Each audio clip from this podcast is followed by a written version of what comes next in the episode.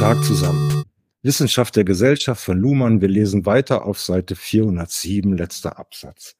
Theorien gewinnen ihre eigene Einheit und Unterschiedenheit nicht etwa aufgrund eines entsprechenden Eingeteiltseins der Außenwelt. Nicht der Gegenstand garantiert die Einheit der Theorie, sondern die Theorie die Einheit des Gegenstandes, gemäß dem Diktum, dass alles, was für ein autopoetisches System Einheit ist, durch das autopoetische System Einheit ist. Es gibt natürlich Außenwelt, aber schon die Form der Einheit und Unterschiedenheit, in der sie gegeben ist, verdankt sich systemeigener Konstruktion. Eben das zwingt uns zum Verzicht auf den Begriff der Natur. Wenn das für Einheit gilt, so gilt es erst recht für all die semantischen Hilfsmittel, die dazu beitragen, Einheit zu konstruieren. Entwurf und Limitierung des Möglichen, Negation, Unterscheidung und Bezeichnungen, Zurechnungen. All das gäbe es nicht, gäbe es keinen Beobachter. All das sind mögliche Formen der Referenz auf eine Außenwelt, nicht Eigenschaften der Außenwelt. Das ändert aber nichts daran, dass die Theorie auf die Außenwelt referiert. Nur bleibt die Referenz dadurch bestimmt und dadurch an die systemeigene Autopoiesis angeschlossen, wie sie systemintern auf die Außenwelt referiert. Dies Wie kann sich im Structural Drift des Systems ändern, ohne dass deswegen die Außenwelt sich ändern müsste. Deswegen kann man im unmittelbaren Sinnbereich der Theorie zwar Was-Fragen stellen, aber auf der Ebene der Second Order Kybernetics beim Beobachten der Beobachtungen der Theorie muss man von Was-Fragen auf Wie-Fragen umstellen. Anders als im von Kant entwickelten Theorietypus liegt die Lösung des Problems nicht in einem transzendentalen Bereich ohne empirische Referenz, sondern gerade darin, dass empirische Systeme beobachten können, wie empirische Systeme beobachten. Also nicht im transzendentalen a priori, sondern in der Rekursivität des Beobachtens. Die Bestimmung der Theoriefunktion durch Beiträge zur Entparadoxierung, durch Asymmetrierung und durch Oktroyierung von Limit Limitationalität, durch Konstruktion von Einheit lässt geläufige Angaben über die Funktion von Theorien zunächst beiseite. Etwa die Funktionen der Reduktion von selbst erzeugter Weltkomplexität, die Funktion der Generalisierung, die Funktion der Entlastung von unnötigen Details. Diese Funktionsangaben sollen damit keineswegs ausgeschlossen oder trivialisiert werden. Sie lassen sich zwanglos nachträglich einfügen als Bedingungen der Qualität von Theorien. Analysiert man die Aussageform von Theorien genauer, so zeigt sich, dass ihre Besonderheit darin besteht, Vergleiche zu ermöglichen. Vergleiche erfordern das Festhalten eines willkürlich gewählten Vergleichsgesichtspunktes. Und an dem Vergleichsgesichtspunkt hängt dann die Asymmetrierung. Damit ist auch gesagt, dass es sich nicht einfach um die Asymmetrie im Verhältnis von Begriff und Gegenstand handelt. Auch normale alltagssprachliche Sätze implizieren einen Vergleich und damit eine verdeckte Suchanweisung. Theoretisch inspirierte Vergleiche sind nur gewagter, unwahrscheinlicher, verblüffender. Sie beziehen auf den ersten Blick Unvergleichbares ein oder sie lösen normale Vergleichsstopps auf, etwa die Erklärung von Unterschieden der Fallgeschwindigkeit eines Apfels und einer Feder durch die Verschiedenartigkeit dieser Dinge. Theoriearbeit im Sinne einer Verwissenschaftlichung von Aussagen bemüht sich mithin auf einem Kontinuum des Vergleichsinteresses um zunehmend unwahrscheinliche Vergleiche, also um Feststellung von Gleichheiten an etwas, was zunächst als ungleich erscheint. Und es geht um eine Distanzierung der Vergleichsgesichtspunkte und damit nicht zuletzt um eine Erweiterung des Bereichs praktischer Substitutionsmöglichkeiten. Flugzeuge müssen nicht, wenn man einmal die Flugphysik beherrscht, als Kopie von Vögeln gebaut werden. Ich mache mal einen Punkt. Ja, also zur, zur Einordnung so ein bisschen, wo wir jetzt stehen. Wir, wir haben ja gesprochen ähm, über die Programme des Wissenschaftssystems und jetzt leitet Luhmann so langsam über, was denn diese Programme sind. Da haben wir schon beim letzten Mal drüber gelesen, dass das Methoden und Theorien sind, Theorien und Methoden. Und jetzt macht er eben diese Unterschiede stark. Darum wird es eigentlich heute den ganzen Abend gehen. Ja. Und am, am Anfang, ja, äh, das ist natürlich schwierig, ne? Wenn er sagt, es, es gibt natürlich Außenwelt, also einerseits natürlich, selbstredend gäbe es eine Außenwelt, aber schon die Form der Einheit, der Unterschiedenheit, in der sie gegeben, hat sie System in interner Konstruktion. Und eben das zwinge uns zum Verzicht auf den Begriff der Natur. Jetzt hatten wir beim letzten Mal seine Meinung dazu gehört, dass die Unterscheidung zwischen Natur und Geisteswissenschaften nicht länger haltbar sei. Aber dann ist auch schwierig, der Naturwissenschaft ihren Naturbegriff zu nehmen, weil die braucht ihn und die kommt ohne ihn eben nicht klar. Also insofern ist es, also ich, ich finde immer, dass das nicht sonderlich Kohärenz ist. Da kann man an der Stelle gucken, da betont er den Aspekt, da guckt man an der anderen Stelle, da sagt er fast das genaue Gegenteil davon. Ja, also vor allem die Naturgesetze sind ja das äh, an der Natur Interessante und die möglichst äh, äh beizubehalten als symmetrische Methodologie im Hintergrund, dass man eben mit seinen Theorien nicht komplett im Dunkeln irrt, so dass, dass man wenigstens vorwärts irrt also, dass man wenigstens eine kleine Trajektorie findet, an der man sich dann äh, orientieren kann. Und worauf dann auch die Sozialwissenschaften oder die Geisteswissenschaften dann stolz sind, dass sie das nicht haben. Ja, dass der Geist auch ein Ungeist sein kann, aber die Natur eben nicht die, äh, die schon verwaltete Welt immer schon mitmeint. Äh, ja, die, genau. Aber, aber das ist doch total bemerkenswert, dass er, der jetzt eine Soziologie für die gesamte Gesellschaft, also auch für die ganze Wissenschaft aufstellt, das nicht thematisieren kann oder nicht betont kriegt, sondern eigentlich immer sagt, nee, nee, dafür habe ich denselben Theorieapparat für beides. Und beides basiert auf derselben Erkenntnistheorie. Ja, nämlich seiner, ne, seiner idiokratisch ja, zugeschnitten. Genau. Ja. Ja. Also eine, er nimmt eine Erkenntnistheorie, die sich ja offenbar für die Beschreibung von Gesellschaft ganz hervorragend eignet stülpt sie aber der gesamten Wissenschaft über. Wahrscheinlich im, im Zuge des Erfolgs, weil das eben auf seinem Gebiet, auf dem Gebiet der Soziologie wirklich gut funktioniert. Weil es gibt ja auch wirklich Unterschiede, da schreibt er nachher noch äh, deutlicher drüber, dass die Gesellschaft ihren eigenen Gegenstand der Gesellschaftswissenschaften ja selbst konstruiere. Und das könne man eben von Naturwissenschaften nicht sagen. Und aus diesem Unterschied leitet er dann später auch Unterschiede in Methoden ab, aber da werden wir dann noch zu kommen. Wobei das eben schwierig bleibt, also finde ich, ne? weil unabhängig vom Gegenstand ist ja hier die ganze Zeit eben auch Thema, wie wir erkennen, wie wir Zugang haben zu, zu, zu Wirklichkeit und so weiter. Und da ist es ja hier unübersehbar immer wieder der Hinweis auf die Konstruktion immer wieder auf die Konstruktion. Hier ge gehighlightet gerade. Ne? Es, es kommt nicht mehr die Was-Frage, sondern wie beobachtet. Ne? Der Beobachter erster Ordnung und so weiter. Puh, da ist es ganz schön naheliegend, das zu generalisieren und allen zu unterstellen, weil das, wie soll es anders gehen, als dass ich halt hier mit Luhmann eben immer im Hinterkopf habe, es ist Konstruktion. Ne? Naja, der, der Luhmann zu seiner Zeit gab es ja auch schon Physiker, Quantenphysiker, Astronomen und so. Mit denen hätte er sich ja mal länger unterhalten können. Oder mit, mit Leuten, die Halbleiter herstellen und konstruieren. Da hätte er einfach mal zuhören können, was die so den ganzen Tag lang machen. Und dass es für die überhaupt kein Kriterium ist, mit wiedereintrittsfähigen Unterscheidungen zu arbeiten.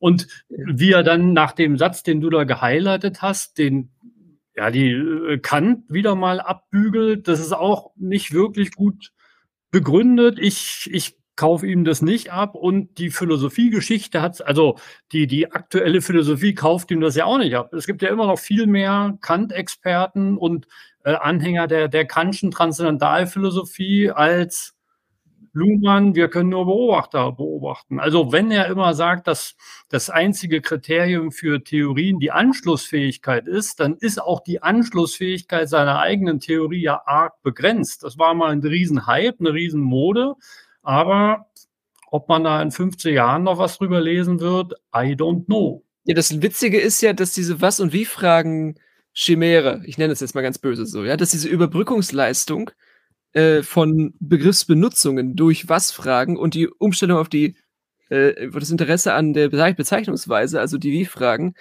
genau dasselbe ist, was äh, Kant in Kritik der Urteilskraft macht zwischen Naturrecht und, und dem Reich der Moral und der Sittenlehre und des, äh, der, der, der nicht kausalisierbaren menschlichen, allzu menschlichen Zwischenbeziehungen.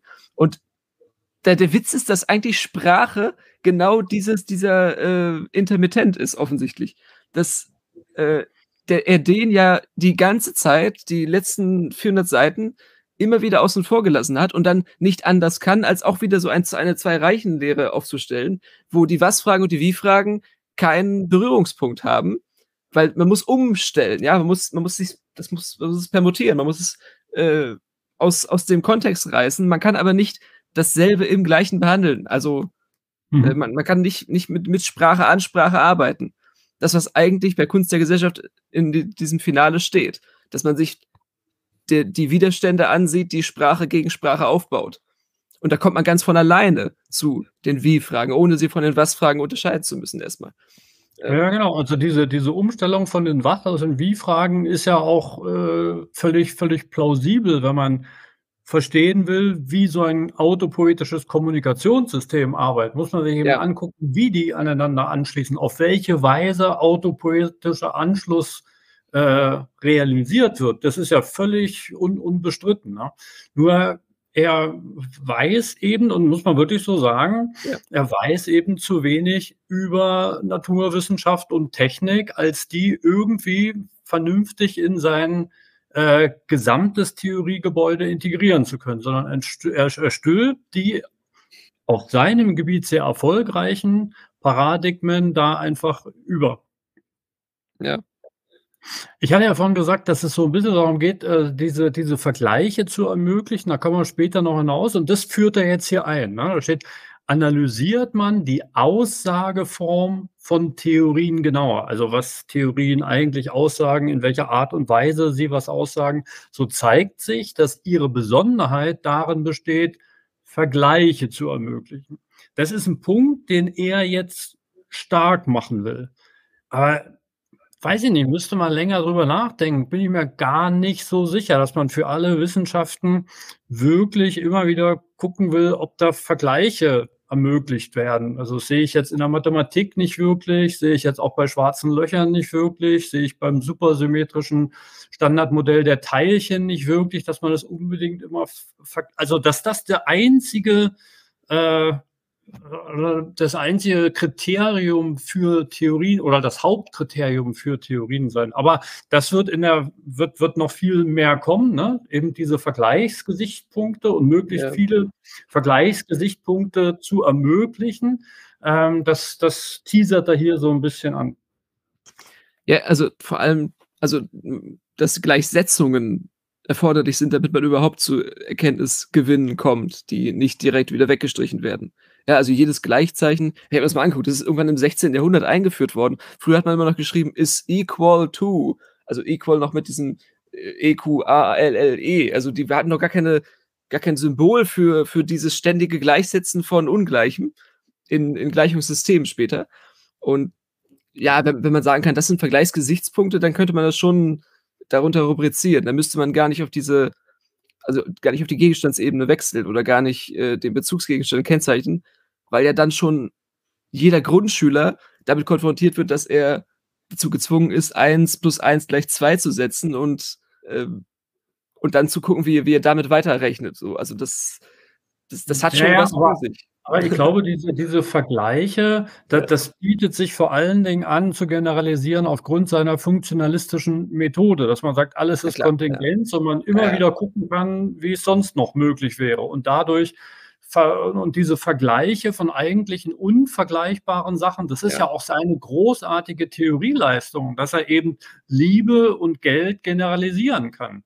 Also, das ist ja erstmal ein völlig, völlig verrückter Gedanke, der aber theoretisch wirklich sehr, sehr plausibel ausgearbeitet ist. Ne? Obwohl man auch Aber, sagen muss, dass, dass jede Prostituierte das seit 10.000 Jahren äh, Menschheitsgeschichte auch schon weiß, dass man Liebe kennt. Also zumindest, also sagen wir mal, es ist, ähm, es ist schwierig, das analytisch klein zu kriegen. Aber dass das praktisch handhabbar ist, das ist schon, schon sichtlich. Aber dass sich auf genau, Soziologen nicht gerne damit beschäftigen. Äh, naja, aber, aber, aber diese, diese Gleichheit der symbolisch ja. generalisierten Kommunikationsmittel ja. zieht sich ja durch. durch all, das ist schon genial, eine ganze Gesellschaft ja. aus funktional differenzierten Systemen zu beschreiben, die alle mit symbolisch generalisierten Kommunikationsmedien als Hauptunterscheiden arbeiten. Also es ist eigentlich wirklich genial, so Gesellschaft zu beschreiben und meines Erachtens eigentlich auch die einzige wirklich durchgängige Gesellschaftstheorie. Ja. Ja, die anderen ziehen immer eine normative Wertung hoch und versuchen sie dann zu äh, allem überzustülpen. Genau, oder be beleuchten Teil, äh, Teilbereiche, können erklären, wie Wahlen funktionieren oder wie Ehen funktionieren oder so. Aber so die Gesellschaft theoretisch zu modellieren, weiß ich nicht. Also würde ich jetzt auch gar keine andere Weite, weitere kennen, die so auf Augenhöhe da operieren könnte. Ja gut, aber vor allem dann negationistisch. Also die kritische Theorie, die versucht ja immer zu erklären, warum etwas nicht funktioniert in ihrem Paradigma. Und das, das, und das ist eben nicht, das lädt nicht zu Vergleichsgesichtspunkten ein, das ist sehr hermetisch äh, dann. Äh, naja, und diesen, diesen Thema mit dem Vergleichen, den macht er auch in einem der letzten Sätze dann stark in so einer Theoriearbeit im Sinne einer Verwissenschaftlichung von Aussagen, bemüht sich mithin auf einem Kontinuum des Vergleichsinteresses um zunehmend unwahrscheinliche Vergleiche, also um Feststellung von Gleichheit an etwas, was mhm. zunächst als ungleich war. Das ist genau seine Leistung. Aber die Frage ist eben wirklich, ob das das Hauptinteresse ist, wenn man äh, wenn, man, wenn, wenn man Kernfusion äh, erforscht. Nee, aber ich habe schon gedacht, es hat mich daran erinnert, ganz grundlegend eigentlich eher an das Prinzip der Deduktion. Ne? Also Theorien zu nutzen, also zum, zum Ableiten. Ne? Eine Ableitung, eine Deduktion ist ja immer ein Vergleich. Ich, ich setze dann das eine mit dem anderen vergleichbar, dass das dann eben schließt. Alle Menschen sind sterblich, Sokrates ist ein Mensch, also äh, Sokrates sterbt. Ja, ja, aber, aber da werden wir nachher noch dazu kommen, dass er sich genau diese Deduktionsmethode dekonstruiert und eigentlich völlig aus dem Wissenschaftsbetrieb rausnehmen will. Der macht das dann so mit deduktionistischer Methode und kybernetischer Methode stark, ein paar Seiten weiter. Genau, aber so hatte ich das hier so ein bisschen, also das ist zumindest die Fantasie, die mir entstanden ist beim Lesen von, äh, dass Theorien dazu zum Vergleichen genutzt werden. Ja, aber, aber, aber, aber mit einfachen Deduktionen gewinnt man heute keinen Blumentopf mehr in der Wissenschaft. Nein, Gott bewahre, natürlich nicht. Das will ja, aber, aber da muss man vorsichtig sein, dass man nicht Syllogismen produziert und das, äh, das dann als Schulweisheit irgendwie äh, an, den, an den Kranz äh, hängt und dann hofft, dass das äh, durchhaltbar ist über die Zeit. Also das ist, ich, ich, ich weiß nicht, also ich habe dafür immer, also wenn, wenn Luhmann sagt, dass das das Ziel von der verwissenschaftlichen Aussagen ist, dass, dass man äh, die, die Unwahrscheinlichkeitsdimension äh, vergrößert, dann habe ich irgendwas in meiner Schullaufbahn falsch gemacht, weil dafür habe ich keine Punkte bekommen. Ja. Äh, je unwahrscheinlicher meine Theorien wurden, desto schlechter wurden die Noten dazu. Äh, und dann hat man natürlich. Ich kann mir vorstellen, dass du damit Erfahrung hast. Also das ja, genau, geht genau. in meine Fantasie rein. Genau, also das konvergiert ja. Man, man sagt dann ja, okay, dann, hör, dann schreibe ich jetzt mal das ab, was im Lehrbuch steht, damit ich die Eins bekomme. Oder so. Also dann geht man diese faulen Kompromisse ein und in, in der Universität wird das wieder alles aufgebrochen. Da darf man plötzlich wirklich wieder seinem, seiner Intuition oder seiner Assoziationskette folgen und gucken, wie weit die einen so trägt dann. Oder auch eben nicht. Das kann natürlich, das, ne, aber das, ist, das Risiko ist ja gewünscht. Hm. Das wird ja auch gesucht von Wissenschaftlern. Äh, ja, Lesen wir weiter, Konstantin, du warst dran, oder? Ja, wir waren bei Spitz. Moment, bei den Vögeln waren wir in der Kopie von Vögeln, genau. Ja. Vergleiche werden, äh, auch wenn sie als wissenschaftlich qualifiziert vorgetragen werden, häufig an normativen Prämissen oder Wertungen angehängt. Etwa mehr oder weniger gleicher Zugang aller Schichten zur Rechtsprechung, Vermehrung oder Verringerung von arbeitslosen Quoten, gleiche oder ungleiche Bezahlung von Männern und Frauen für gleiche Arbeit, Gleichheit der Bildungschancen und so weiter. Dies ist möglich, wenn und soweit Gleichheit als solche einen Wert darstellt. Es kommt dann zu einer leichten und festen Allianz von Ideologie und Empirie, in dem ein Ungleichheitsfeststellungs- und Beklagungsbedarf mit relativ simplen empirischen Methoden befriedigt werden kann. Solche Untersuchungen sind massenhaft und mit enormem Aufwand betrieben worden, obwohl ihre Ergebnisse kaum über das hinausführen, was man ohnehin weiß. Auch politisch erweisen sich diese Resultate als opportun, weil sie typisch doppelt interpretiert werden können, als Lob des schon Erreichten und als Einforderung dessen, was noch nicht erreicht ist. Konservative und progressive Interessen können sich so weiterhin der gleichen Daten bedienen Nur die Wissenschaft selbst kommt zu kurz, weil hierbei kaum Theorieleistungen gefordert und daher Theorien auch nicht kritisch weiterentwickelt werden. Oh ja. Spezifisch wissenschaftliche Theorieleistungen liegen nur dann vor, wenn die Abstraktion der Vergleichspunkte so vorangetrieben wird, dass auch evident Ungleiches verglichen werden kann und nicht nur der Erfüllungsgrad von Wünschen gemessen wird. Solche Leistungen des Gewinns von Vergleichsmöglichkeiten über heterogen erscheinenden Sachverhalten müssen nicht als linear steigerbar angesehen werden. Sie hängen vorgängig ab von dem erreichten Stand des Auflösungs- und Rekombinationsvermögens der Wissenschaft. Je weiter dieses Vermögen getrieben ist, desto schwieriger wird der Wiedergewinn adäquater Theorieleistungen. Desto heterogener aber auch, wenn es gelingt, der Kontro es gelingt, der kontrollierbare Vergleichsbereich. Man sieht dies besonders an dem Theoriedesaster, das die Soziologie als Folge der Einführung der sogenannten empirischen Methoden erlebt hat. Auflösung in Daten und Rekombination mit Hilfe neu entwickelter Methoden der Datenanalyse haben hier das in der soziologischen Klassik erreichte Theorieniveau zerstört, ohne adäquaten Ersatz zu schaffen. Auch die Auflösungsleistung der sogenannten Handlungstheorie hat dazu geführt, dass eine Mikro-Makro-Differenz mit unlösbaren Folgeproblemen entstanden ist. Ähnliches hat die analytische Philosophie erlebt.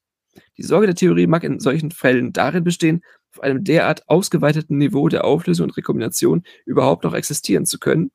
Und die üblichen Theorieziele des Generalisierens und Systematisierens von Vergleichen gelten dann als spekulativ, weil sie, so scheint es, nur unter Verzicht auf Analyse und Empirie erreichbar sind. Man kann die Qualitätsanforderungen an Theorien, die sich unter derart wechselnden Bedingungen zu bewähren haben, in der Forderung zusammenfassen, die Theorie solle etwas erklären.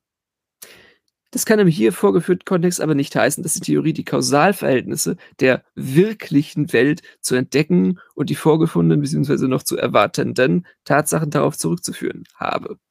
Erklärung soll zunächst nichts weiter heißen als Reformulierung mit dem Zugewinn besserer Anschlussfähigkeit und höherer Eigenkomplexität des Wissenschaftssystems.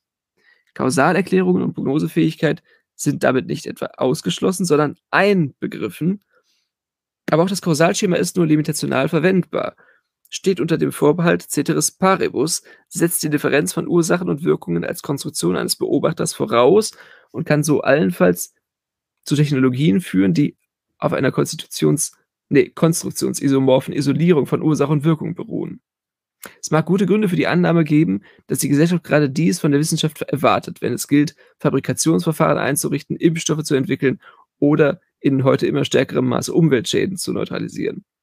Im letztgenannten Falle kann die Wissenschaft auch in Anspruch genommen werden, um es der Gesellschaft zu ermöglichen, auf Schäden zu reagieren, die durch die Wissenschaft selbst mit ausgelöst worden sind, was nicht verwechselt werden soll mit Rekursivität in den Wissenschaftsprogrammen selbst. Was immer aber die Gründe für solche gesellschaftlichen Zumutungen sein mögen, die Möglichkeiten theoretischer Erklärungen reichen weit darüber hinaus. Sie werden immer dann genutzt, wenn die Wissenschaft sich selbst komplexer strukturiert und in ihren Operationen Zusammenhänge herstellt, die sich im rekursiven Kontext der eigenen Operationen bewähren. Es geht dabei letztlich um Strukturierung der eigenen Komplexität, um Vermehrung und Diversifikation der Punkte, in denen die Wissenschaft selbst nee, sich äh, selbst komplexer strukturiert und in ihren Operationen Zusammenhänge herstellt, die sie, oder waren gerade schon, ups, Wege dann auch indirekt, äh, Moment, wo, äh, ich habe so Klebezettel da drin, deshalb äh, habe ich, hab ich gerade hab die Stelle verloren. Äh, den sich Wissenschaft aus sich selbst empfindlich reagiert und auf diesem Wege kann auch kann dann direkt auch um Systematisierung der Folgen, die es im System haben kann, wenn sich Irritationen einstellen, wenn Wahrnehmungen unerwartete Kommunikationen auslösen, die zu den vorhandenen Erklärungsmustern nicht passen, oder wenn infolge Abstraktion Widersprüche in den Theorien erkennbar werden, die man vorher übersehen hat. Ich mache mal kurz einen Punkt. Äh, ich muss aufpassen. Mhm. Äh, ja. Ich muss, ich muss immer um meine Zettel drumherum lesen und dann ist es manchmal, manchmal schwierig. Tut mir leid für die Konfusion.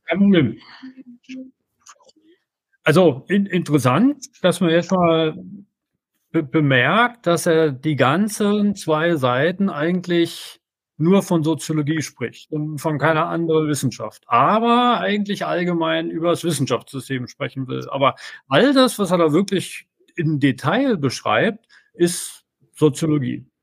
Muss ja, muss ja nicht schlecht sein, nur bei Generalisierung ist dann immer schwierig. Und gerade beim Thema Empirie kann man nicht nur von der Soziologie ausgehen.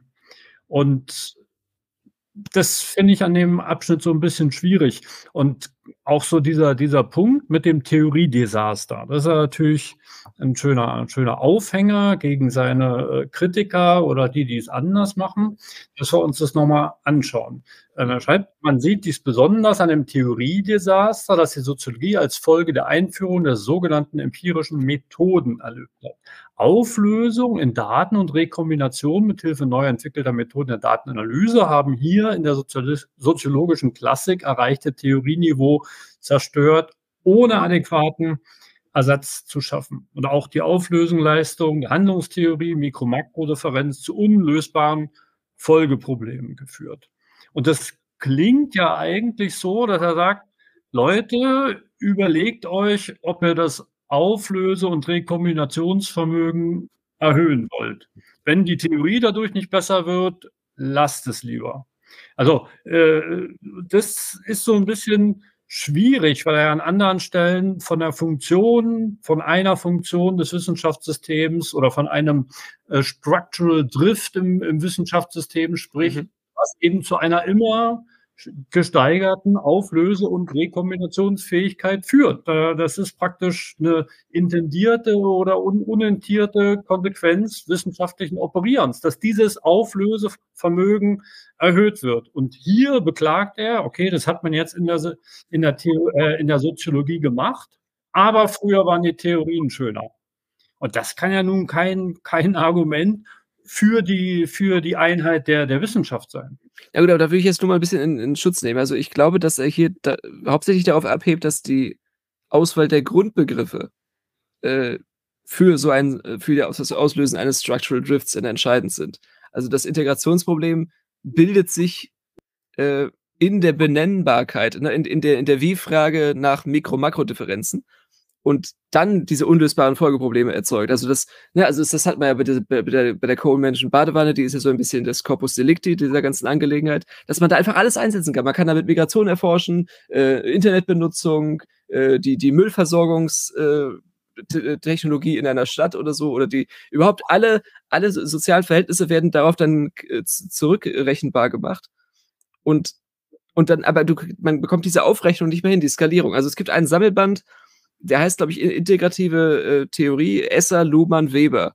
Und also da, das, da wird das schon genannt. Also, dass man das immer wieder versucht, das zu generalisieren, aber jedes Mal äh, an, an den eigenen äh, Grundbegriffen scheitert. Ja, ja, also ich will, will jetzt gar nicht stark machen, dass die Unterscheidung Mikro, Makro eine besonders gute Unterscheidung zur Beschreibung ja. von Gesellschaft wäre. Sehe ich nämlich auch nicht so, dass sie das ist. Ja. Aber er, er, er sagt das ja nicht nur auf die Mikro-Makro-Unterscheidung, die jetzt eine rein theoretisch eingeführte Unterscheidung ist, sondern eben auch die Auflösung in Daten und Rekombination, also um das Erheben von Daten im sozialen Umfeld und um die statistische Bearbeitung dieser Daten. Da sagt er, das erhöht das Auflöse- und Rekombinationsvermögen und dadurch ist die Theorie nicht mehr so schön, wie sie früher bei den Klassikern waren. Und das nee, meine ich äh, verstehe das einen Hauch anders, aber ich kann ja auch daneben liegen. Es gibt mir bleibt eher die Frage, wie Luhmann das beschreibt, was er an Theoriearbeit leistet. Aber für mich, ich lese das eben so, dass aus der Datenbearbeitung, ja, aus dem Zählen und so weiter, dass wenn daraus Theorie gewonnen wird, dass er der Theorie nicht viel zutraut. Dass er die. Ja, also, also ja, aber das, das, das, seine Kritik an dieser soziologischen Empirie, die geht ja noch viel weiter. Die ja. geht ja so weit, dass er sagt, es gibt gar keine objektive Erhebung von Daten, sondern diese Datenerhebung setzt immer schon eine Theorie voraus, die dadurch dann wieder bestätigt wird. Ja, das, das sieht man bei ihm selber ja auch. Ja, das sind doch alles gute Argumente. Aber ja. wenn du über Wissenschaft an sich sprichst, dann ist es eben diese Erhöhung des Auflösevermögens in der Physik die ja. Grundkraft ja. schlechthin. Ja. Also niemand hätte doch damals, jetzt um 1890 oder 1905 oder so, den Leuten, die jetzt Experimente zur Lichtquantelung gemacht haben und das ja. gemessen haben, hätte man noch nicht sagen können, Leute, die Theorie wird da ja aber scheiße. Wir waren jetzt so froh mit der Newtonschen Physik, jetzt hört doch mit diesem Quatsch auf, messt lieber irgendwas anderes sondern, ja. sondern es ist geradezu eine Triebkraft in den empirischen Naturwissenschaften, Sachen zu messen, die Theorien zu Fall bringen. Das ist eine, ja, eine ganz, hohe Wert, eine ganz genau. ja. große Leistung. Ja. Man geht, man geht bis zum, bis zum Bottom Layer und dann äh, sucht man nach dis diskreten genau. äh, Objekten. Und äh, letztlich ist dann seine Kommunikationstheorie ja auch nicht davor gefeit, äh, zu sagen, dass sie auf eine datafizierte Welt schaut. Ja, it from bit. Ja, also was, was, was sind denn Kommunikationen anderes als auch äh, irgendwie äh, geschnürte Datenpakete, die, die irgendwo neuronal äh, zusammengeschlossen werden und dann, und dann lautlich aus, aus den Mündern oder aus den Boxen, aus den Lautsprechern der, der Benutzer fließen und dann, dann in das in ein Kontinuum auch eingehen, wiederum. Also, dass, dass man das wieder kontinuiert äh, und dann sichtbar macht mit, mit seiner mit seiner Rechenleistung. Also das, das, natürlich, das kann das, das ist alles komputational schon, äh, aber aber er, er Luhmann sagt immer nicht so. Ja, also nicht, nicht das, was die unter Datenanalyse verstehen. Nicht, dass sie sich etwas rauspicken und das dann für die ganze Welt halten, ja, für die Kausalverhältnisse der wirklichen Welt. Da hatte ich ja mit Clemens Kroneberg. Ja, ja also, also diese, diese, Kritik kann man ja dann durchaus machen genau. an der Art und Weise, ja. wie diese Daten mit welchem Zweck erhoben werden, genau. dass sie sich selbst bestätigen und so weiter und so fort. Aber man, man kann nicht sagen, dass man ja. soll vorher darüber nachdenken, das Auflösevermögen zu steigern, weil wenn man keine vernünftige Theorie dafür hat, sondern gerade umgekehrt wird es der Fall. Durch das gesteigerte Auflösevermögen kommt man zu immer besseren Theorien, weil man nämlich dann wieder völlig neu ansetzen muss. Genau, und das ist genau der, der Einschlag der Dimensionstheorie. Ich, ich möchte auf diese inkompressierbaren äh, Datensätze hinaus, die die, die, ähm, die, die Mikro- und Makrowelt praktisch an äh, verbinden, die, die, zwei, die nicht unhintergehbar sind, damit überhaupt etwas wirken kann in der wirklichen Welt, die man sich dann zusammenkonstruiert aus den Minimalwirkungen von etwas. Also das, das fehlt ja bei Luhmann, weil auf Auflösevermögen, Vermögen ist ja diese Metapher, ne, also diese unlösbare äh, Lösbarkeit, das, das suggeriert ja immer Fluidität, suggeriert ja immer kontinuier, kontinuierlich, äh, Kontinuierbarkeit. Und das ist das, was wir ständig machen mit unserem eigenen Gehirn, dass wir eine vierdimensionale Quantenwelt übersetzen in dreidimensionale äh, Zusammenhänge, die wir geometrisieren und deshalb berechenbar machen kann mit, mit Algebra und mit, mit allem, was dazugehört, was, was der Baukasten so hergibt. Aber wir, wir wissen, dass das nicht sein kann. Dass, dass, es, dass es keine, keine verbindbaren Elemente gibt in der, in der Umwelt. Aber wir, wir können das dann eben uns zu Handen machen. Na gut, aber das, das ist ein anderes Thema. Ja, ich will uns mal andeuten, da kann man schon, kann man schon noch was rausholen, auch mit Luhmann. Luhmann ist da nicht der Endpunkt der, der, äh, des Urteils über Mikro Makro. Er, er, er, geht ja dann, er geht ja dann weiter und sagt, äh, man kann auch Qualitätsanforderungen an Theorien sehen, dass die was erklären sollen. Mhm. So. Und Jetzt kommt ein Satz, der absolut bemerkenswert ist. Also den muss man sich wirklich auf der Zunge zergehen lassen. Das kann im hier vorgeführten Kontext, also ich nehme an Wissenschaft, aber nicht heißen, dass die Theorie die Kausalverhältnisse der wirklichen Welt zu entdecken mhm. und die vorgefundenen und noch zu erwartenden Tatsachen darauf zurückzuführen haben. Natürlich, was denn sonst? Ich meine, das ist ja völliger Unsinn. Und der schreibt ja auch dann eine Seite weiter äh, so ein Vorgehen, ne, also diese Kausalitäten herauszufinden der wirklichen Welt, kann so allenfalls zu Technologien führen, die auf einer konstruktionsisomorphen Isolierung von Ursachen und Wirkungen stehen. Es mag gute Gründe für die Annahme geben, dass die Gesellschaft gerade dies von der Wissenschaft erwartet, wenn es gilt, Fabrikationsverfahren einzurichten, Impfstoffe zu entwickeln äh, und Umweltschäden zu, zu neutralisieren. Also da, was für ein Widerspruch für einen, für einen Gesellschaftstheoretiker, der sagt, ja, aber das ist genau das Kantische. Das schon, aber das ist so, ist es nicht. Genau, das ist genau die kantische Position. Kant, Kant macht ja diese riesige Trennung auf zwischen Naturtheorie und Moraltheorie. In der Natur gibt es die, diese Bewirkung von Wirkungen, da gibt es, gibt es einen Determinismus und das non-deterministische Element ist dann das, was die Menschen dazu dichten. Oder was die Menschen sich darunter vorstellen, was kausal sein könnte. Wie es kausal erscheint in der Vorstellungsweise eines Gehirns zum Beispiel. So, und dieses, und das führt jetzt Luhmann paradigmatisch eigentlich fort. Lustigerweise. Ja, vor allem, wenn, wenn, wenn er schreibt, an der Stelle erstmal gute Gründe für die Annahme geben, dass die Gesellschaft gerade das von der Wissenschaft erwartet. Da ja. schreibt er über das System Gesellschaft und über das Subsystem Wissenschaft. Er schreibt ja. nicht, Oma Schneegermann von der Gartenkolonie mag sich sowas denken, aber die hat keine Ahnung, sondern er sagt, das sei eine Leistung der Wissenschaft zur Gesellschaft und damit muss es Teil seiner Theorie sein. Also wenn er das schon erkennt, dass das so ist, kann er es ja nicht völlig raus, rausstreichen. Ja, aber, aber diese, diese Machbarkeitsimputation von Gesellschaftsteilnehmern äh, im, im äh, Angesicht von Wissenschaftsleistungen, die ist schon da. Ne, also es ist ja genau diese Technologiebesessenheit der CDU, jetzt die Klimafrage mit der Technologiefrage zu lösen, obwohl die eine aus der anderen entstanden ist. Und dann, das, da hat man irgendwie so ein Loch im Eimer, äh, das, das man nicht mehr stopfen kann. Logisch, sowieso nicht. Ja gut, aber das ist ja selbst bei Luhmanns Technikbegriff Teil, dass man eben ja. äh, Risikotechnologien entwickeln muss, um dann mit anderen Technologien diese Risiken wieder handhabbar zu machen. Also ja, das ist ja, ja, ja, Original Luma. Ne? Also insofern würde das gar nicht dem widersprechen.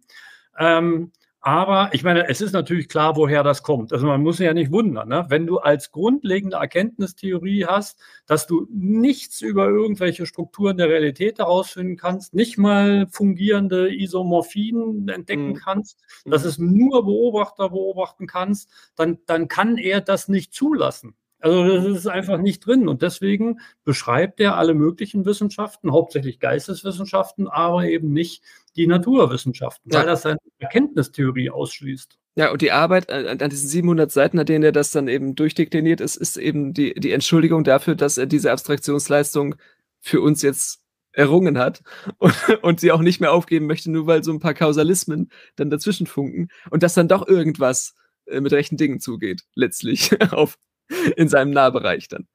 Also es geht immer über dieses Spiel zwischen Nahbereich und Fernbereich, der, der, das er nicht verrechnet bekommt. Und da kann er sich noch so sehr über Mikro-Makro beschweren, aber äh, da einfach so drüber zu bügeln, ist, ist gefährlich für die eigene ja, Erklärung. Ich, ich, würde an der Stelle gar nicht sagen, dass das jetzt eine sehr persönliche Kritik ist oder so. Ich sage einfach nur, dass der, dass der Anspruch schon gigantisch ist, so eine ja. super Theorie zu haben, um mit denselben äh, Vergleichbarkeitsmaßstäben über Physik und Soziologie sprechen zu können. Also allein so eine super Theorie haben, das ist eben der Anspruch, der, der, der dann irgendwann scheitern muss, weil, weil so eine also Weltformel im, im, im wahrsten Sinne äh, gibt es eben nicht. Ja, also es ist ein bisschen auch das, also das ist das Problem aller gigantistischen und megalomanischen Projekte, dass sie dann im Kleinen der Sache Unrecht tun.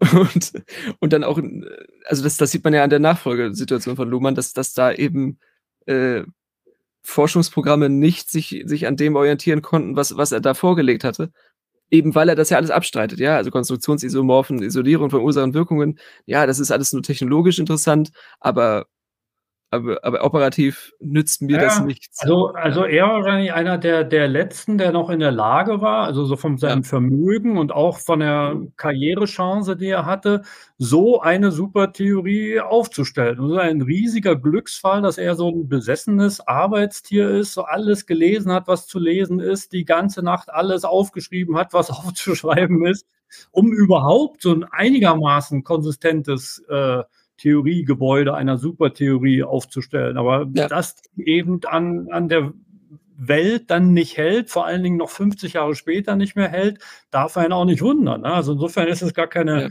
gar, gar keine persönliche Kritik. Der hat das schon total genial gemacht, aber das ist eben zum Scheitern verurteilt. Schon ja, das Genialische sowieso. Ja, also das ist ja, das ist ja dem Teuflischen, dem Mephistophelischen nicht weit. Und gerade wenn die Fußnoten weniger werden, wie auf diesen zwei Seiten zum Beispiel, da sieht man, wie er dann, wie er das wie er den Kontakt verliert.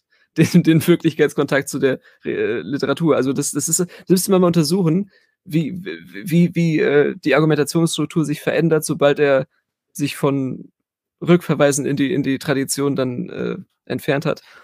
Also das ja, man, man, man muss schon sagen, ähm, ja. Also als mildernde Umstände muss man ja wirklich ins Feld führen, dass er wirklich ein Gigant war auf seinem Gebiet und zwar auch wirklich der absolute Solitär. Er hatte da niemand, der das Korrektur liest, der ihm dann irgendwie sagt, mal, jetzt überleg doch nochmal und schau dir das doch mal an, sondern nee, der geht in den Zettelkasten und rasselt tausend Seiten runter und das Ding wird aus der Hand gerissen und in seiner Zeit eben gelesen, weil er schon so eine Reputation auch aufgebaut hatte. Also insofern ist es eine der, der seltenen Gelegenheiten, dass man sowas überhaupt noch beobachten kann. Und das macht, also dieses, dieses, dieser super theoretische Anspruch macht ja auch die Attraktivität aus. Deswegen lesen denn Leute, die eigentlich mit Soziologie nichts am Hut haben, Luhmann, weil sie sich eben da wiederfinden und eben eine Welterklärung finden. Genau, und dass den letzten Rest Unverständlichkeit sich bewahren können. Also der, der macht das Faszinosum aus. Das ist ja wie bei Musik ja. auch.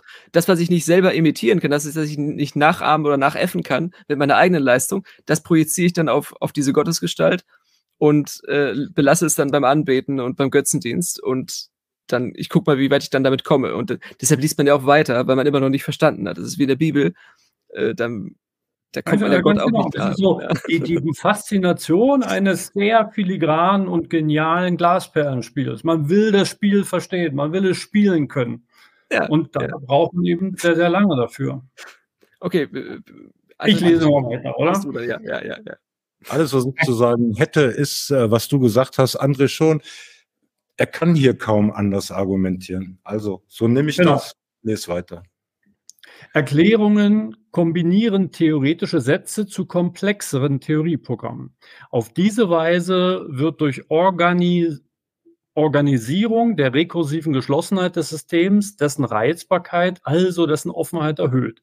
Das kann nicht zu mehr und mehr Adäquatheit im Punkt-zu-Punkt-Übereinstimmung zwischen System und Umwelt führen, so als ob der Planet Venus nach Newton eine besser erkannte Venus sei als vor ihm. Vielmehr macht sich die Wissenschaft mit einer gewaltigen Anstrengung vermehrt von sich selber abhängig und nur so wird es möglich, kleinen Abweichungen von dem, was sie erwartet, eine gelegentlich weitreichende Bedeutung für eine Änderung ihrer Theorien und Erklärungen zu geben. Theorien bilden mit anderen Worten die Form, in der Erklärungen kommuniziert und reformuliert werden können. Sie bauen abstrahierte interne Interdependenzen auf und stellen dadurch Zusammenhänge her, die die Fortsetzung der wissenschaftlichen Kommunikation ermöglichen und selektiv steuern. Sie operationalisieren damit zugleich die Bedingungen, unter denen der Prozess der Selbstsubstitution im Wissenschaftssystem ablaufen kann, indem sie die Möglichkeiten einschränken, innerhalb derer eine Theorie als Ersatz für eine andere behandelt werden kann. Auch auf dieser Ebene kommt es nicht, und zwar erst recht nicht, zu einer Repräsentation der Umwelt im System. Dennoch ziehen die Theorien, beziehen die Theorien sich auf Realität, Realität aber begriffen nicht als Außenwelt, sondern als Differenz von System und Umwelt. Die Fortsetzung der wissenschaftlichen Kommunikation heißt ja, dass die Differenz im selektiven Vollzug der Operationen reproduziert wird und Theorien beobachten diesen Vollzug, indem sie jeweils vorgeben, was sie selbst als Aussagen bzw. Sätze sind und auf was sie sich damit beziehen. Keine Wissenschaft ohne Theorien. Theoretische Orientierung ist mithin ein universelles Merkmal der Zugehörigkeit zum Wissenschaftssystem. Davon zu unterscheiden sind Theorien mit Universalitätsanspruch. Dies ist ein Sonderphänomen. Solche Theorien beschreiben die Welt insgesamt mit Hilfe einer spezifischen Unterscheidung. Zum Beispiel etwa vielleicht der von System und Umwelt. Es handelt sich in der Sprache der Partial Pattern Variables ausgedrückt, die ihrerseits eine Universaltheorie für den Bereich der Handlungsorientierung zu sein beansprucht, sich also selbst referiert, um eine Kombination von Universality und Specificity. Ob man nun mit Parsons annimmt, dass die Kombination eine besondere Eigentümlichkeit moderner Gesellschaft ist oder nicht. Sie stellt jedenfalls hohe Ansprüche an das Theorie-Design, die ihrerseits scharf selektiv wirken. Vor allem muss die Theorie, anders wäre sie nicht universell anwendbar, auch sich selber konstruieren können.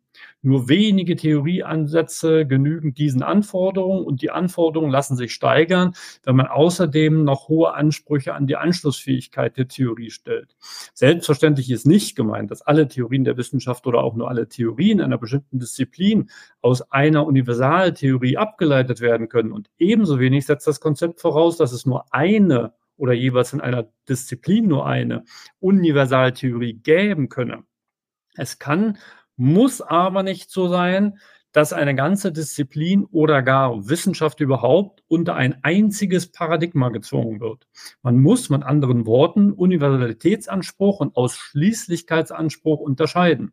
Es geht schlicht darum, nicht nur auf der Ebene der Codierung, sondern auch auf der Ebene der Programmierung die Einheit des Systems durch eine spezifische Unterscheidung zum Ausdruck zu bringen. In der Wahl wissenschaftlicher Thematiken und Forschungsprogramme kann man dies tun oder lassen. Zu beklagen wäre nur, wenn Versuche dieser Art überhaupt nicht mehr unternommen würden. vielleicht bis hier. Ja, also stell, stell mir, wenn man sich nur kurz einen Moment vorstellt, wenn das Standardmodell äh, der Teilchen widerlegt oder, oder zumindest aufgegeben werden müsste, was, was dann mit der theoretischen Physik los wäre. Das wäre dann ein Hühnerhaufen, wie, wie, wie sie das seit 150 Jahren nicht mehr erlebt hätte eigentlich. Das, ähm, sie, also das ist ja ihre Universaltheorie, dann die, die fachspezifisch. Ähm, ja, also ich bin an dem, an das eine Beispiel müsst ihr mir mal erklären. Also er schreibt, was kann nicht mehr zur Adäquatät, äh, Adäquität zu, mhm. in Punkt zu Punkt Übereinstimmung zwischen System und Umwelt führen. D'accord. Und jetzt kommt der Satz, den ich gerne erklärt haben müsse. So, als ob der Planet Venus nach Newton eine besser erkannte Venus sei als vor ihm. Ja, das, das, also das hat er doch in diesem Kant-Abschnitt auch schon klar gemacht, dass es nicht darum gehen kann, dass man Unbekanntes in Bekanntes überführt, sondern dass man äh, unbestimmt Unbekanntes in bestimmter Unbekanntes übersetzen kann. Maximal. Ja, aber also man, man kann doch aber schon sagen, dass man heute mehr über Sterne, Planeten, schwarze Löcher weiß, als noch zu Newtons Zeiten und dass dort gewisse wissenschaftliche Theorien und empirische äh, Messungen experimenteller Art den Unterschied gemacht haben. Also äh, man, man kann schon, also wenn man, wenn man den verrückten Gedanken mal, mal zulässt, dass es eine Realität gibt, die von unseren Kommunikationen völlig unabhängig ist und dass man die über User Interfaces durchaus im transzendental logischen Sinne immer mehr erkennen kann. Wenn man den Gedanken mal zulässt, dann ist es doch aber so, dass man mit Erhöhung des Auflösevermögens die Dinge an sich besser erkennt. Nie vollständig, nie in ihrer total gegebenen Form, aber eben immer besser. Aber in ihrer Bedingtheit nur, also in der Präzisierbarkeit, nicht in der Besserung im Sinne von Normativität, wenn er jetzt das ein Problem mit dem Besser hat, vielleicht. Also st stimmt schon, ja, also das, das, dass man an und für sich die, die, äh, das, das Venus-Sein der Venus ähm, äh, genauer hat aufschlüsseln können nach Newton, äh, hat schon was. Äh, ja, vor allem, es geht ja gar nicht um, um, um das Venus-Sein, sondern es geht ja um den Planeten Venus. Also Planeten, ja, ja, ja, das ist noch schlimmer. Ist schon, ja, die, ist schon die Frage, Herr Luhmann, was meinen Sie mit Planet? Also, ich meine, ist doch in seiner Welt ja nicht da. Ja, vor allem, weil er dann wieder, ähm, also da, dann, dann nimmt er eigentlich das, was er die letzten Seiten geschrieben hat, wieder raus. Dass es um, so, um Prädikation geht. Und jetzt fängt er wieder an, von Planeten zu reden, als wären das für ihn äh, satisfaktionsfähige Objekte. Also das ist ganz ja, komisch. Ich, ich, ich, sehe das wieder deutlich einfacher. Das sei mir geschuldet. Konstantin, sieh es mir nach. Also ich bin auch nicht glücklich mit dem Satz, aber ich lese den eben so, ja, Punkt zu Punkt Übereinstimmung zwischen System und Umwelt. Das ist ja was, was, wo ich dann sagen würde, Quatsch. Ne? So in diesem Gebäude hier von der Systemtheorie, wie er es ausbreitet. So als ob der Planet Venus eben danach besser erkannt sei als, als vorher. Nein, das System, das Wissenschaftssystem wird besser. Es bleibt bei allem dabei, ja. Die Unterscheidung System, Umwelt, die Grenze und so weiter. So, also ein plattes Beispiel, Einfach nur. So lese ich das und nicht mehr und nicht weniger. Naja, er hat ja an anderer Stelle mal über was sind Tatsachen äh, gesprochen. Ja. Er hat gesagt, Tatsachen sind Mikrotheorien, die im Wissenschaftssystem irgendwann keiner mehr widerspricht. So. Ja. Und was ist denn das anderes als ein besser erkanntes irgendwas? Wenn man eine solche Mikrotheorie hat, der keiner mehr widerspricht. Das ist ein besser erkennen. Also, ja. also er, er macht jetzt hier die Unterscheidung zwischen hundertprozentig, Punkt zu Punkt, wird es nie geben. Ja, das ist ja d'accord, das wird ja auch jeder Wissenschaftler jeder Disziplin unterschreiben. Aber dass es kein immer besser erkennen geben soll, ist eben überhaupt nicht plausibel. Nein, ist es auch nicht. Aber der Satz geht ja dann weiter. Vielmehr macht sich die Wissenschaft mit einer gewaltigen Anstrengung vermehrt von sich selber abhängig. Also das ist für mich dann ein Hinweis, nochmal den Satz eben so zu lesen. Ja, ja, ja nicht zu verstehen und weiterlesen. Ja, also, oder ja, ja, nee, das ist schon, ich wollte es nur mal kurz an, angemerkt haben, man kann schon auch wohl, also das haben wir uns ja geschworen schon beim Vorwurf, dass wir immer Gründe finden werden, trotzdem weiterzulesen. Das ist mal wieder so eine Stelle.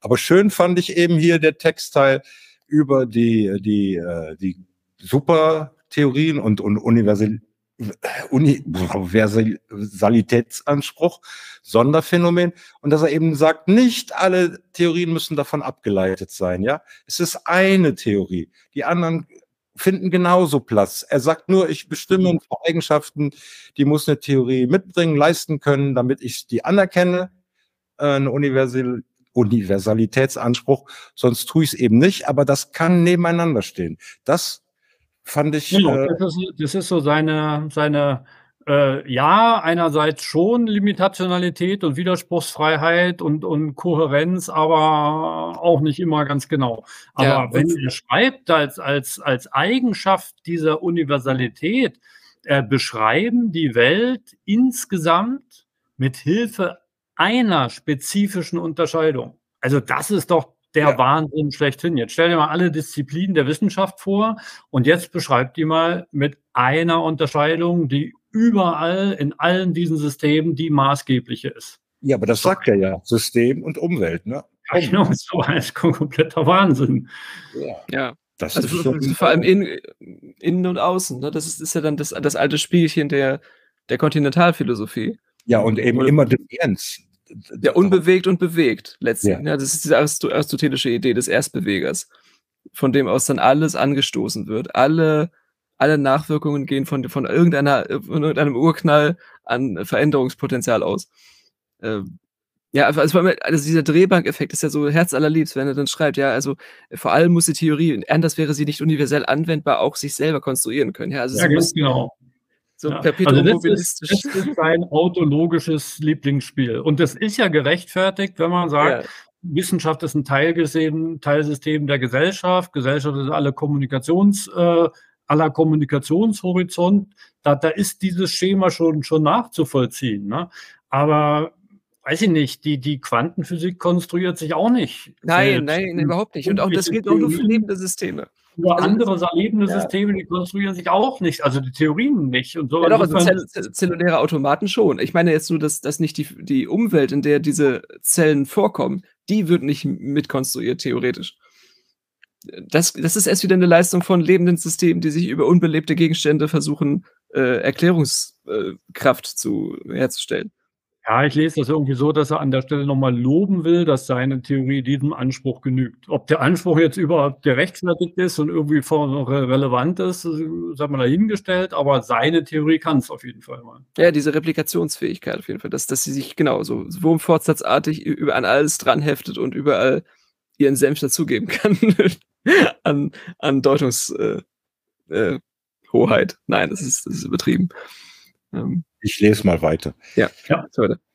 Acht, achtens. Theorien sind komplexe Programme, die aus einer Vielzahl von Sätzen bestehen können, unter einer Bedingung, die wir in einem späteren Abschnitt 10 als Redundanz bezeichnen werden. Die Arbeit an Theorien erfordert von sich her keine Zweiwertigkeit. Sie zielt auf Anfertigung einer komplexen Beschreibung. Um den binären Code, die Unterscheidung von wahr und unwahr zur Geltung zu bringen, benötigt man daher Programme eines anderen Typs. Wir nennen sie Methoden. Methoden lösen auf der Ebene der Programme das ein, was dem System durch binäre Codierung aufgegeben ist. Sie erzwingen eine Verlagerung des Beobachtens auf die Ebene einer Selbstbeobachtung zweiter Ordnung, auf die Ebene des Beobachtens eigener Beobachtung.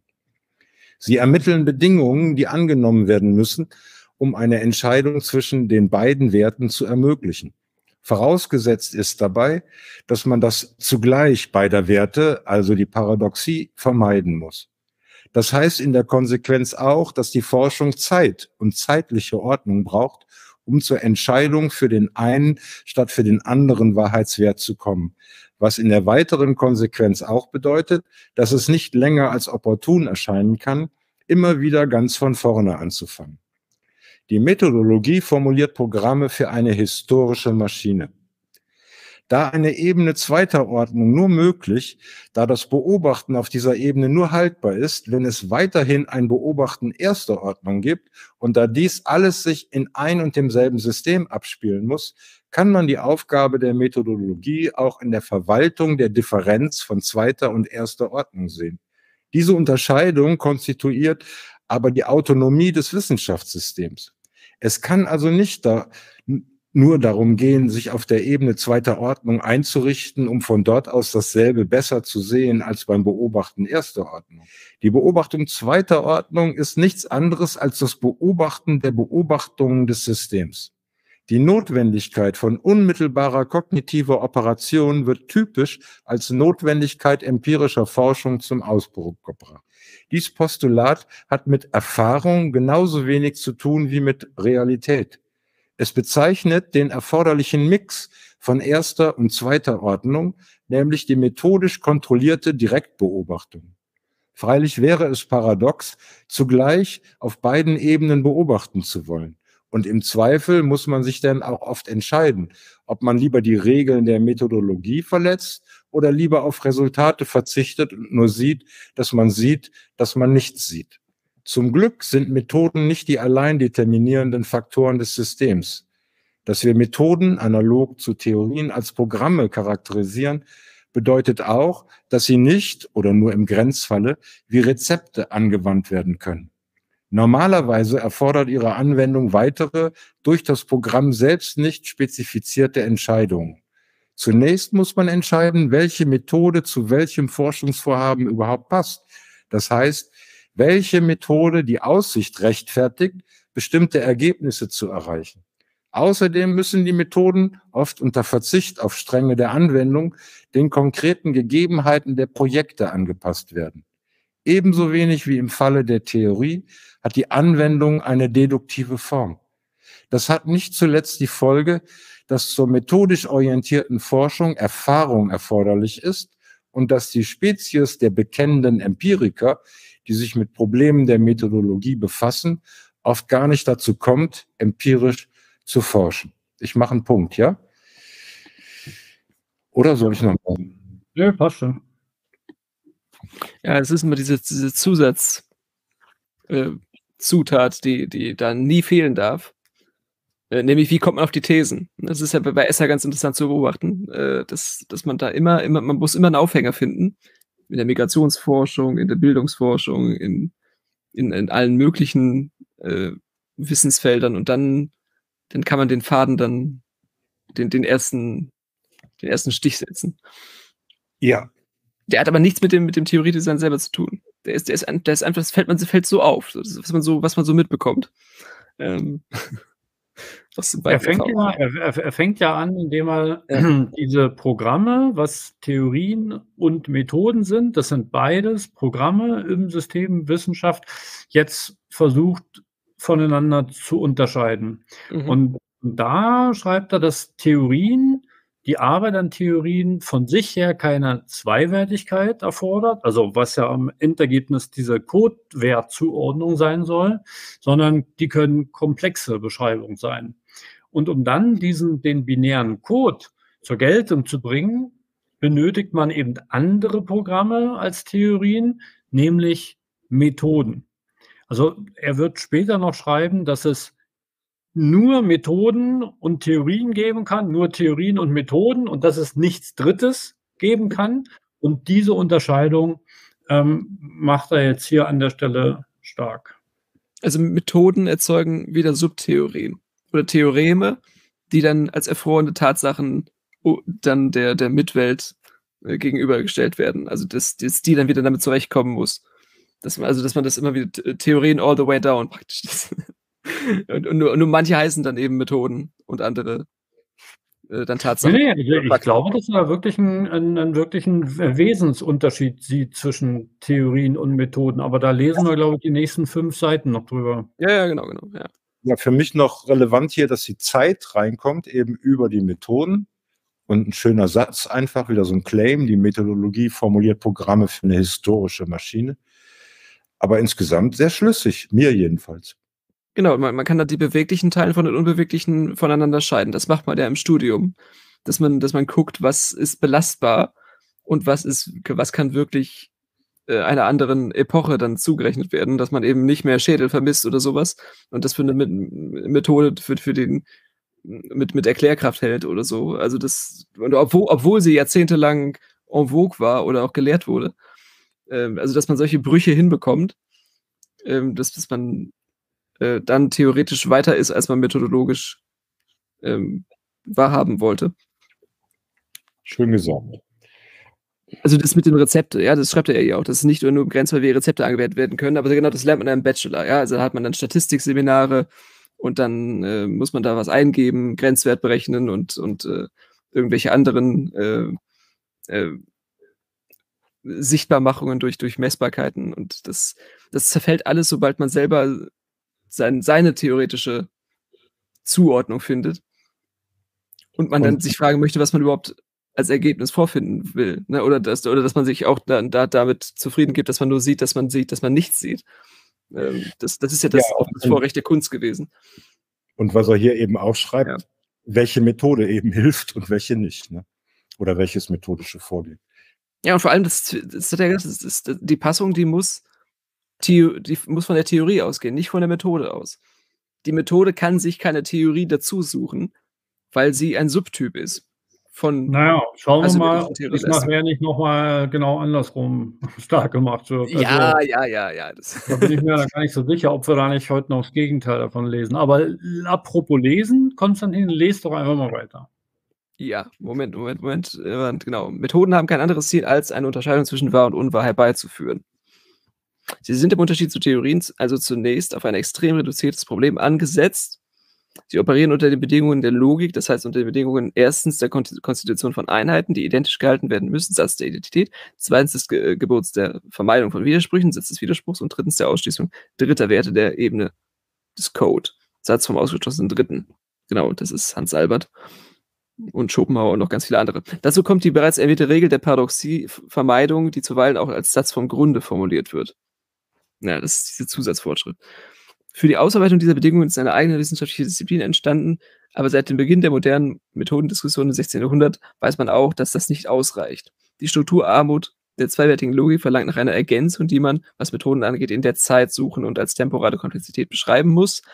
Programme, nein, Methoden sind Prozessstrukturen.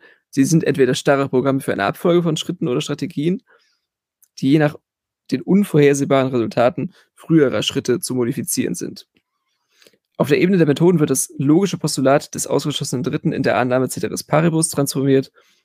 Einmal muss das System sich also zu einer Lüge entschließen, der Lebenslüge der Theorie, einmal eine Unwahrheit als Wahrheit nehmen, dann geht es, dann geht es. Die Reformulierung von Ausschluss als Indifferenz und im Anschluss daran oft als kausale Unabhängigkeit ermöglicht es, die Prämissen als Variable zu handhaben, wie es auf der Ebene der Programmierung erforderlich ist je nach dem Forschungsdesign klammert die Klausel Ceteris Paribus etwas anderes aus. Also Ceteris Paribus heißt unter, unter gleichen Bedingungen, gleichen Voraussetzungen. Auch damit folgt das System der Notwendigkeit der Entparadoxierung, der Enttautologisierung, der Entfaltung durch Konditionierungen. Die Methoden benutzen aber nur, weil sie an die benutzen aber, weil sie an die symmetrische Struktur des Code gebunden sind und ihn implementieren sollen, nicht die sachlichen Asymmetrien Referenzen, sondern transformieren die wechselseitige Implikation der Codewerte Wahrheit ist nicht Unwahrheit, Unwahrheit ist nicht Wahrheit in eine Disjunktion. Entweder wahr oder unwahr. Ausgangspunkt aller Methodik ist zunächst die Gleichwahrscheinlichkeit von Wahrheit und Unwahrheit oder anders formuliert die Unwahrscheinlichkeit, dass etwas nur wahr oder nur unwahr sei. Man erkennt darin die Unwahrscheinlichkeit dass ein geschlossenes System die Welt erkennt. Methoden dienen dann als interne Programme, die sicherstellen, dass trotzdem Aussagen produziert werden, deren Sinn einem der beiden Werte zugeordnet, also entweder als wahr oder als unwahr behandelt werden kann. Auch hierfür sind Reformulierungen erforderlich, analog zu dem, was im Falle der Theorien Erklärungen sind. Die recht berühmtesten Reformulierungen bestehen in Messungen, das heißt in der Transformation von Primärerfahrungen in quantitative Daten. Deren Letztziel ist jedoch nicht die quantitative Feststellung als solche, wie schwierig es immer sei, sondern die Integration mit theoretischen Erklärungen, das heißt der Vergleich. Denn Theorien versuchen im Allgemeinen ja nicht ein quantitatives Datum zu erklären, sondern eine vergleichende Relation. Zum Beispiel nicht die konkrete Temperatur am Südpol zu einem bestimmten Zeitpunkt, sondern die Zunahme oder Abnahme der Durchschnittstemperatur im Laufe der Zeit an diesem Ort. Der Vergleich kann sich auf einen Vergleich aggregierter Messgrößen beschränken, obwohl es auch interessant sein könnte festzustellen, dass bei einer gegebenen Durchschnittstemperatur Mandelbäume nicht zur Blüte kommen. Ähm, Quantifikation ist mithin nicht etwa ein zu bevorzugender Zugang zu den primären Qualitäten des Seins, zur eigentlichen Wirklichkeit, sondern nichts anderes als eine Parallelformulierung zur Einführung von Levitationalität. Will man über diese Funktionszuweisung nochmals hinausgehen mit der Frage, wie denn Methoden Symmetrie in Asymmetrie transformieren, kann man feststellen, dass auch hierbei Zeit eine Rolle spielt. Schon für den rein rechnerischen Umgang mit Quantitäten gilt, dass einzelne Schritte im, im Nacheinander vollzogen werden müssen, jeweils auf die Ergebnisse vorangehender Messungen bzw. Rechnungen aufbauend. Methoden benutzen als Symmetriebrecher mithin Zeit, nicht Referenz. Die Zulassung von Schritten hängt von der Entscheidbarkeit der Wahrheitsfrage ab. Es muss nicht unbedingt nur eine, einzig, eine einzige richtige Reihenfolge geben, vorausgesetzt ist aber immer und immer und zugleich mit der Wahrheitsentscheidung garantiert, dass die Ergebnisse vorheriger Operationen nicht zerfallen, wenn sie als Prämisse weiterer Operationen verwendet werden. Also, dass also 2 plus 2 gleich 4 nicht falsch wird, wenn das Ergebnis mit 4 multipliziert wird. Die Methodologie skizziert äh, so gesehen Programme bzw. Strategien für die Abfolge der Autopoiesis des Systems und nur in der Methodologie, äh, in der Methodentheorie also, entsteht daraus wiederum ein Satzbau, der es ermöglicht, über Methoden theoretisch zu forschen, ihre Leistungen zu vergleichen und zu erklären. Ich mache mal einen Punkt äh, weil ich. Ja. Ja, danke. Ja, es ist jetzt ein bisschen verwirrend, dass er jetzt beschreibt, dass äh, Methodensymmetrie in Asymmetrie transformieren, obwohl er ja gerade gesagt hat, dass, dass es das eigentlich das Prärogativ von Theorien selber ist. Ähm, und dass, dass jetzt praktisch Meta-Methoden entstehen müssen. Naja, äh, zu, zu, zunächst mal sagt er nur, dass die Methoden gewissermaßen die logische Maschinerie des ganzen Unternehmens sind. Also die Methoden müssen sicherstellen, dass es Widerspruchsfreiheit ist, dass es keinen dritten Wert gleichzeitig geben kann ähm, und so weiter und so fort. Ähm, diese, diese Sachen garantieren die Methoden, was in der Theorie deutlich komplexer noch formuliert äh, werden könnte. Und ähm, was du dann äh, gelesen hast, dass mit diesem, mit dieser muss ich einmal zu einer Lüge entschließen. Da muss man dazu sagen, das stammt vom Reynolds Glenville, also dieser Aschenbecher-Typ. Und da muss man einfach immer ein bisschen vorsichtig sein, wenn er, wenn er Reynolds Glenville ähm, zitiert. Also er will darauf hinaus, dass das Begründen von Begründungen eigentlich immer ins, ins Leere führt. Und deswegen sagt er, irgendwann muss man mal mit einer Lüge beginnen. Was aber, ja, also was ich für äh, Quatsch halte oder für, für, für eine Deutung halte, die auch nicht weiterführt, außer dass es irgendwie ein schöner Cocktailparty-Spruch ist auf so einer Wissenschaftlerparty oder so. Ja gut, aber bei Kant hast du auch diese Bestimmungsgründe, die nicht weiter erläutert werden und man hat eben diese Voraussetzung der Bedingung der Möglichkeit von Erkenntnis, wo dann das Bedingte, das Unbedingte des Bedingten äh, nicht weiter hinterfragt wird. Also äh, das, ja, aber das, das, ist keine, keine, das, ist ja keine, Lüge dann, sondern du fängst neu mit irgendeiner Voraussetzung an. So, und da sagst du ja, und davon gehen wir jetzt alle mal aus. Viel weiter hinterfragen wir die nicht, weil es eben auch nicht geht. Aber das ist ja, ja keine gut, Lüge. Naja, aber, aber äh, es gibt doch einen Sammelband von Heinz von Förster, wo er auch schreibt, dass die Wahrheit eine Erfinde, äh, Erfindung eines Lügners ist. Und ja, ja. Äh, Randolph Glenville zu plausibilisieren mit Heinz von Förster, die spielen schon in einer ähnlichen Liga, ne? Ja, ja, klar, klar, klar. Aber, aber das, das, gibt's, das ist jetzt nur ein Zitat von diesem Verrückten, der, der, an dem du jetzt so deinen, äh, deinen Gefallen gefunden hast. Aber, ähm, aber, aber für Konstruktivisten ist es eigentlich äh, kalter Kaffee, würde ich sagen. Also das äh, machen die das ja ständig. Gospel. Für Konstruktivisten ist das Gospel. Stimmt, ja, ja, okay. Für mich war hier in diesem Abschnitt jetzt geht's richtig los. Also Methoden, er hat ja gesagt, Methoden ist ein Programm im System. Ich will das Methode nennen. Und hier wird dann nochmal sichtbar, Methoden sind Prozessstrukturen. Mit anderen Worten, ich brauche das, hat er ja ausgeführt.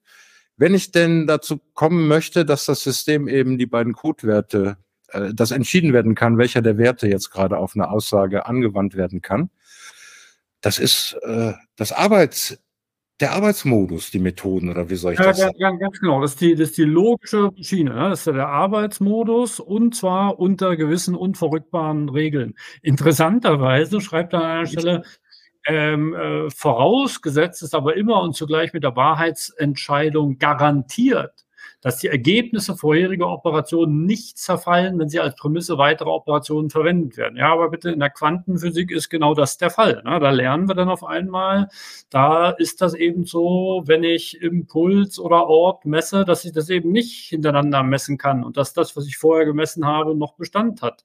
Also insofern ist das mit diesem garantiert und darauf können wir uns verlassen einfach auch nicht immer so. Ja, aber ich, ich denke, es zielt hier darauf, dass äh, nicht jedes Mal das Rad neu erfunden wird. Also dass das, was, wie du eben sagtest, dass das weiter gilt. So habe ja, ich das. Aber, aber bei Paradigmenwechseln ist das genau der Fall. Ne? Also allerdings, aber das ist ja Mechanik zur Quantenphysik, da ist alles auf den Kopf gestellt worden. Und das war alles, was früher garantiert schien, ist dann nicht mehr wahr. Und man muss völlig neu denken. Ja, und vor allem also Conservation of Energy gibt es ja trotzdem noch, obwohl es Quantenphysik gibt. Also die Operationswege, das wäre vielleicht richtiger zu sagen, die, die Operationswege zerfallen nicht. Also mit der Rotverschiebung kann man immer noch feststellen, dass es mal, dass, dass es irgendwo ein, ein, äh, eine, eine Ursprünglichkeit alles Seienden gibt, was dann als Teilchenmenge irgendwo erscheinen darf oder äh, vorkommt, die dann und die dann zur Messung bereitsteht. Äh, also das, das schon, aber das müsste man sowieso nochmal anders einklammern. Ähm, ja, aber interessant ja. sind, dass er dann immer solche, solche Kindergartenbeispiele bringt, dass 2 plus 2 nicht falsch wird, wenn man das Ergebnis mit 4, also das kann man ja auch weglassen, äh, wenn man jetzt an der ja. Stelle nicht über Mathematik sprechen will. Ne? Aber der naja. hier auf, auf 416 unten, der erinnert mich an, was wir eben hatten mit dem Theoriedesaster, ja, und mit, mit, äh, mit dem Abzählen, dem Quantitativen. Es geht eben nicht darum, schreibt er hier, ähm, was ist dann? Äh, dass deren Letztziel, quantitative Daten, ist jedoch nicht die quantitative Feststellung als solche, wie schwierig sie auch immer sei, sondern die Integration mit theoretischen Erklärungen. Ne? Das heißt, der Vergleich. Denn Theorien versuchen im Allgemeinen ja nicht ein quantitatives Datum zu erklären, sondern eine vergleichende Relation. So verstehe ich das, was er da mit Theoriedesaster meinte. Wenn eben naja gut, aber, aber, aber dieses Theoriedesaster macht das ja genau. Ne? Also das nimmt ja, misst ja Daten in der Gesellschaft und vergleicht sie mit irgendwelchen normativen Zuständen, wie man es gern hätte, oder mit anderen Ländern oder mit anderen Städten oder mit anderen Schichten oder mit anderen Klassen. Also diese Vergleiche sind, sind immer da. Also man kann über Absolutwerte eigentlich nie irgendwelche theoretischen Aussagen formulieren. Man kann nicht sagen, was 100.000 äh, Euro bedeutet. Man muss sehen, in welchem Kontext das bedeutet. Man muss es vergleichen äh, mit, mit anderen äh, Entities dieser, dieser äh, Quantität. Oder man nimmt irgendeinen, man nimmt einen Ausreißer eben als begründen, äh, alles begründende. Äh, aber Ausreißer ist doch Vergleichen schlechthin. Ausreißer. ja, aber, aber das, das keinen Ausreißer haben. Ja, aber, aber wie gesagt, das, das, das meint, glaube ich, dass Luhmann das meint mit dieser einmal muss das System sich also zu einer Lüge entschließen. Also ein quantitatives Datum muss es, muss die Theorie annehmen, um daraus nee, dann. Luhmann macht das ja auch nicht, der hat überhaupt kein quantitatives Datum. Na doch, das haben wir doch gerade gesagt. Also Liebe und Geld äh, sind äquivalent vergleichbar zum Beispiel. Ja, aber, aber nicht quantitativ. Das macht er nirgendwo quantitativ. Also, also Luhmann kommt doch mit der wiedereintrittsfähigen Unterscheidung System und Umwelt aus. Die ist selbstgenügsam. Und deswegen hat, braucht er keine erste Lüge, weil sich diese Lüge selbstständig in sich äh, wieder, wieder eintritt. Nee, die erste Lüge braucht er natürlich auch. Ja, weil es ist schon ein Unterschied, ob ich sage, das ausgeschlossene Dritte, ne, also als hartes Gesetz oder eben, ob ich das dann ein bisschen weiß spüle und, und sage ja vergleichbare Ähnlichkeiten und so weiter. Das reicht jetzt erstmal, ne? Weil sonst komme ich ja gar nicht in Fahrt. Ich muss ja annehmen, dass jetzt dieses, was ich in den Blick nehme, sich vergleichbar verhält oder eben nicht zu einem anderen, von dem ich eben ausgehe oder über das ich meine, schon was zu wissen. So verstehe ich das mit der ersten Lüge, mit der ich einfach starte. Ne? Dass ich das überhaupt mache. Ja, aber quantisieren lehnt ja Luhmann ab. Also er hält ja, ja nichts von diesem. Unbedingt. Aber ja. seine, sein, sein, sein, sein Polemisieren dagegen, ich kenne das halt hier aus den angewandten Sozialwissenschaften ohne Ende, dass aus Daten, ja, aus, aus quantitativen Daten Theorien versucht werden zu bauen. Und da kriege ich eben auch manchmal einfach Gruseln. Ne? Das berühmte Verfahren der Induktion. Ja, ich kriege dann auch gelegentlich, ja, wie gesagt, Mir ist unangenehm. Ja, genau. Und, und dieses Gruseln, was du hast, das ist eben auch einer dieser Unterschiede zwischen Natur- und Gesellschaftswissenschaft. Denn wenn du Naturwissenschaftler wärst, hättest du, hättest du da keinen Grusel an der Stelle. Naja, ich sehe oft genug, wie schlecht gemessen wird, sagen wir mal so. Oder, oder welche Variablen mitspielen, welche nicht. Egal, aber anderes Thema. Aber, aber ich, ich lese mal weiter. Ja. Die methodologische Beschreibung lässt Methoden oft wie Prinzipien erscheinen. So, wenn man von vergleichender Methode oder von funktionalistischer Methode spricht. Eine Nachfrage fällt dann oft enttäuschend aus, weil man mit der Formulierung eines Prinzips die diskriminierende Leistung der Methode nicht angemessen bezeichnen kann. Auch hier müssen wir also Prinzipien durch Unterscheidung ersetzt werden. Und zwar durch Unterscheidungen, die eine temporale Interpretation erlauben. Betrachtet man Methoden als Programme für operative Schritte mit dem Ziele einer Bezeichnung von Kommunikation als wahr bzw. unwahr, Zuteilung der Wahrheitswerte, dann lassen sich zwei verschiedene Methodenformen denken. Wir wollen sie deduktive bzw. kybernetische Methode nennen.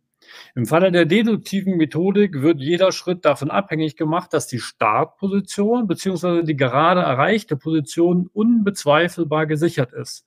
So wie man beim Klettern erst Halt sucht, bevor man weiterklettert, weil man andernfalls das Risiko eingeht, abzustürzen. Der Halt kann nach dieser Methodenvorstellung in evidenten Axiomen bestehen, aber auch in unbezweifelbar gegebenen empirischen Daten oder in Zwischenpositionen, die mit eben dieser Methodik aufgrund solcher Inputs erreicht wird. Die kybernetische Methodenvorstellung geht genau umgekehrt davon aus, dass es solche garantiert sicherten Positionen nicht gibt, weil eine externe Validierbarkeit fehlt und dass die Sicherheit nur im Prozess selbst liegen kann. Das heißt nur darin, dass man sich vorbehält, die Ausgangsposition aller Schritte, auch der ersten, jederzeit revidieren zu können, wenn der Prozess dazu Anlass gibt. Der Prozess dient dann zugleich dem Voranschreiten und der laufenden Retrovalidierung der bereits erreichten Position. Wenn es weitergeht und solange es weitergeht, spricht das für die Annahmen, von denen man ausgegangen ist, seien dies Aktionen oder Daten. Ähnlich wie im Falle des positiven Rechts liegt die Geltung dann gerade im Kritik- und Revisionsvorbehalt sowie darin, dass im Augenblick kein Anlass besteht, davon Gebrauch zu haben. Beide Methodenvorstellungen sind auf Sequenzen bezogen. Die deduktive sieht die Methode als Entfaltung von gegebenen Sicherheiten. Die kybernetische sieht die Methode als ständiges Praktizieren von Vor- und Rückgriffen. Beide Verfahren sind rekursiv insofern, als sie es erfordern, dass man an Resultate anschließt aber der Anschluss ist verschieden geregelt. Bei den deduktiven Methoden beruht er auf einer Sicherheitsprüfung. Bei kybernetischen Methoden beruht er auf mehr oder weniger gewagten Annahmen mit Kontrollvorbehalten.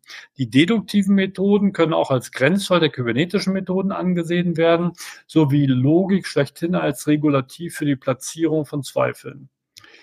Im erkenntnistheoretischen Kontext hat diese Unterscheidung eine wichtige Konsequenz. Sie erlaubt es, das Problem des Zirkel zu entschärfen. Man kann jetzt schädliche und unschädliche Zirkel unterscheiden. Nur im Falle eines deduktiven Methodenverständnisses ist der Zirkel schädlich, denn er würde dazu führen, dass man die Voraussetzungen als unkritisierbar einführt und kritisiert. Im Falle des kybernetischen Methodenverständnisses entfällt jedoch dieses Problem. Der Zirkel führt weder in die Petito Principi, man bestätigt, was man ohnehin als gewiss angenommen war, noch in den Widerspruch. Er ist vielmehr gerade das Instrument der Methode. Er kondensiert und konfirmiert den Implikationsbereich der Erkenntnisse, an dem man arbeitet, wenn und so weit und solange er dies tut. Es dürfte kaum zu weit gehen, wenn man behauptet, dass das kybernetische Methodenverständnis heute, wenngleich nicht immer unter dieser Bezeichnung, weithin akzeptiert ist. Die Semantik, unter der man Einschlägiges findet, benutzt mathematische Methoden einbeziehend die Unterscheidung von Problem und Problemlösung. Vielleicht mal bis hier. Danke, ja. Ja, es ist interessant, dass er sagt, dass er das nur das Vitiöse äh, praktisch rauslösen kann, aber die Zirkularität die Zyklizität des, des Implikationsbereichs oder des, des Spielraums des, dieser, dieser Ordnung, die bleibt erhalten. Äh, ja, aber dieses, dieser Zirkelschluss und dieses, dieses Teufelskreis, das ist ja genau seine Motivation. Also das wurde ihm oft vorgeworfen Und jetzt hat er eine Unterscheidung gefunden, um zu sagen können, ja, Zirkelschluss mache ich, aber bei mir ist er weniger schädlich, weil es gibt die Unterscheidung zwischen deduktiver und kybernetischer Methodik. Also das steckt dahinter. Also dieser, der Antrieb für diese Unterscheidung ist, den Vorwurf des Zirkelschlusses seiner Theorie zu entschärfen. Und die Unterscheidung deduktiver Methodik, kybernetischer Methodik kann man so machen, kann man mitgehen. Interessant ist nur, dass überhaupt keine Wissenschaft den letzten, weiß ich nicht, 100 Jahren überhaupt in diese deduktive Methode äh, zu fassen gewesen wäre. Also das, das, das ist einfach ein Strom, an den er ja aufbaut, ja, den er vielleicht nur wissenschaftshistorisch hätte stärker äh, klar machen müssen, weil das Beispiel, auf was er sich bezieht, was ja eine deduktive Methode sei, das ist eben eine Schrift aus Paris 1732. Und klar, da bin ich mir ziemlich sicher, dass man so tatsächlich noch gedacht hat, dass das der Kern von Wissenschaft ist. Aber das ist doch also heute überhaupt gar kein Thema mehr. Ja. Na doch, ja, also, schon irgendwie. Also das kann, wie, wie denn? Ja, wie denn? Ich bin das hier dauernd doch hier äh, am, am, am, am, am Penetrieren, die armen Studierenden, ja. Also die von den gesicherten Wissen ausgehend ableiten, sich seine eigenen Gedanken dann wohl begründet, aber eben immer ausgehen, ja, deduzieren von Dingen, die als, äh, das ist so praktisch hier im Wissenschaftssystem, davon ausgehen. Ja, so läuft es hier doch vielmals. Ja, aber ist dann weiß ich nicht, was, was ihr da an eurer, eurer Hochschule macht. Kein anderes, kein anderes wissenschaftliches Paper könnte sich mehr leisten, so zu argumentieren. Und dafür gab es einfach schon viel zu viele Paradigmenwechsel in der Wissenschaft. Ja. Also man hat ja lernen müssen. Man hat ja gesagt, nee klar, die Erde ist im Zentrum von allem und zack stellt man fest, nee, ist doch die Sonne. Man dachte, die Newtonsche Mechanik wäre das Ende aller Physik und zack, Quantenphysik, alles wieder neu. Also gerade diese Paradigmen, es wird mal ersetzt, dass man, dass man sagt, wir deduzieren, aber wir machen das nur schrittweise. Und wenn wir auf was stoßen, was die, Anfangs, äh, die Anfangsbehauptung widerspricht, dann nehmen wir die eben auch raus und fangen da mal von vorne an. Also ja, das ist in nahezu jeder Disziplin jetzt methodisch abgesichert, dass man eigentlich nur noch so kybernetisch ähm, vorgeht. Was er ja auch selber schreibt. Nur und ja, man, schreibt er selber. Man kann davon ausgehen, dass das heute eigentlich überhaupt schon jeder macht. Und dann frage ich mich, warum er darüber anderthalb Seiten lang spricht, wenn es heute nicht mehr so relevant ist. Ja, ja weil gerade alles eben den, den, Vorwurf, ja, der seiner genau, genau weil er weil er es gebrauchen kann. Ja, wie, wie soll das funktionieren, wenn, wenn, wenn du sagst über äh, äh, Selbstreferenz, machst du das alles klar, ja, und du sagst hier, es gibt keinen unmittelbaren äh, ähm, Möglichkeit, Aussagen über, über, über Wirklichkeit zu machen, sondern es ist immer eine Aussage des Systems und so weiter, dann ist das ein harter Vorwurf. Ne? Und da ist jetzt das der erste äh, ähm, methodische Zugang zu sagen, wie man arbeiten kann, ohne da in diese Falle oder, oder, oder in diesen ja, Vorwurf einzulaufen. Eine, äh, der, der Versuch einer Rechtfertigung, indem er diese Unterscheidung konstruiert, wo er selber sagt, dass sie heute eigentlich nicht mehr relevant ist. Aber die Vorwürfe an seiner zirkuläre Methode sind ja heute immer noch relevant. Also ich habe das eigentlich so ein bisschen gelesen mit den Evolutionary Advances, die hatten wir auch schon mal. Diese Errungenschaften, das ist eben nicht wie beim Klettern, dass man irgendwie versuchen möchte, die, die Wand heraufzukommen und dann jede alles doppelt und dreifach sichert, damit man ja nicht stürzt und dann immer noch einen Zweitfallschirm oder irgendwas dabei hat, wenn man jetzt ein Free Solo oder sowas äh, begeht. Aber äh, dass das, das andersrum ja ein, ein ständiges Wechsel des, ein ständiger Wechsel des Instrumentariums ja vorgesehen ist. Dass man sich Flügel wachsen lassen kann, wenn man nur lange genug Zeit verstreichen lässt, dann muss man gar nicht die Wand hochklettern. Man kann sie dann direkt, man kann direkt eine ganz andere Herangehensweise ausprobieren. Und dass, dass dieses Vorwärtsirren jetzt in diesem kybernetischen Modell ja dann mit der dann sich vor allem darin unterscheidet, welchen Bezugsgegenstand man als forschungswürdig erachtet. Also das ist genau das Problem, was ich hatte mit, mit Hartmut Rosa, dass er eben meinte, er muss eine kranke Gesellschaft mit Resonanz gesund machen.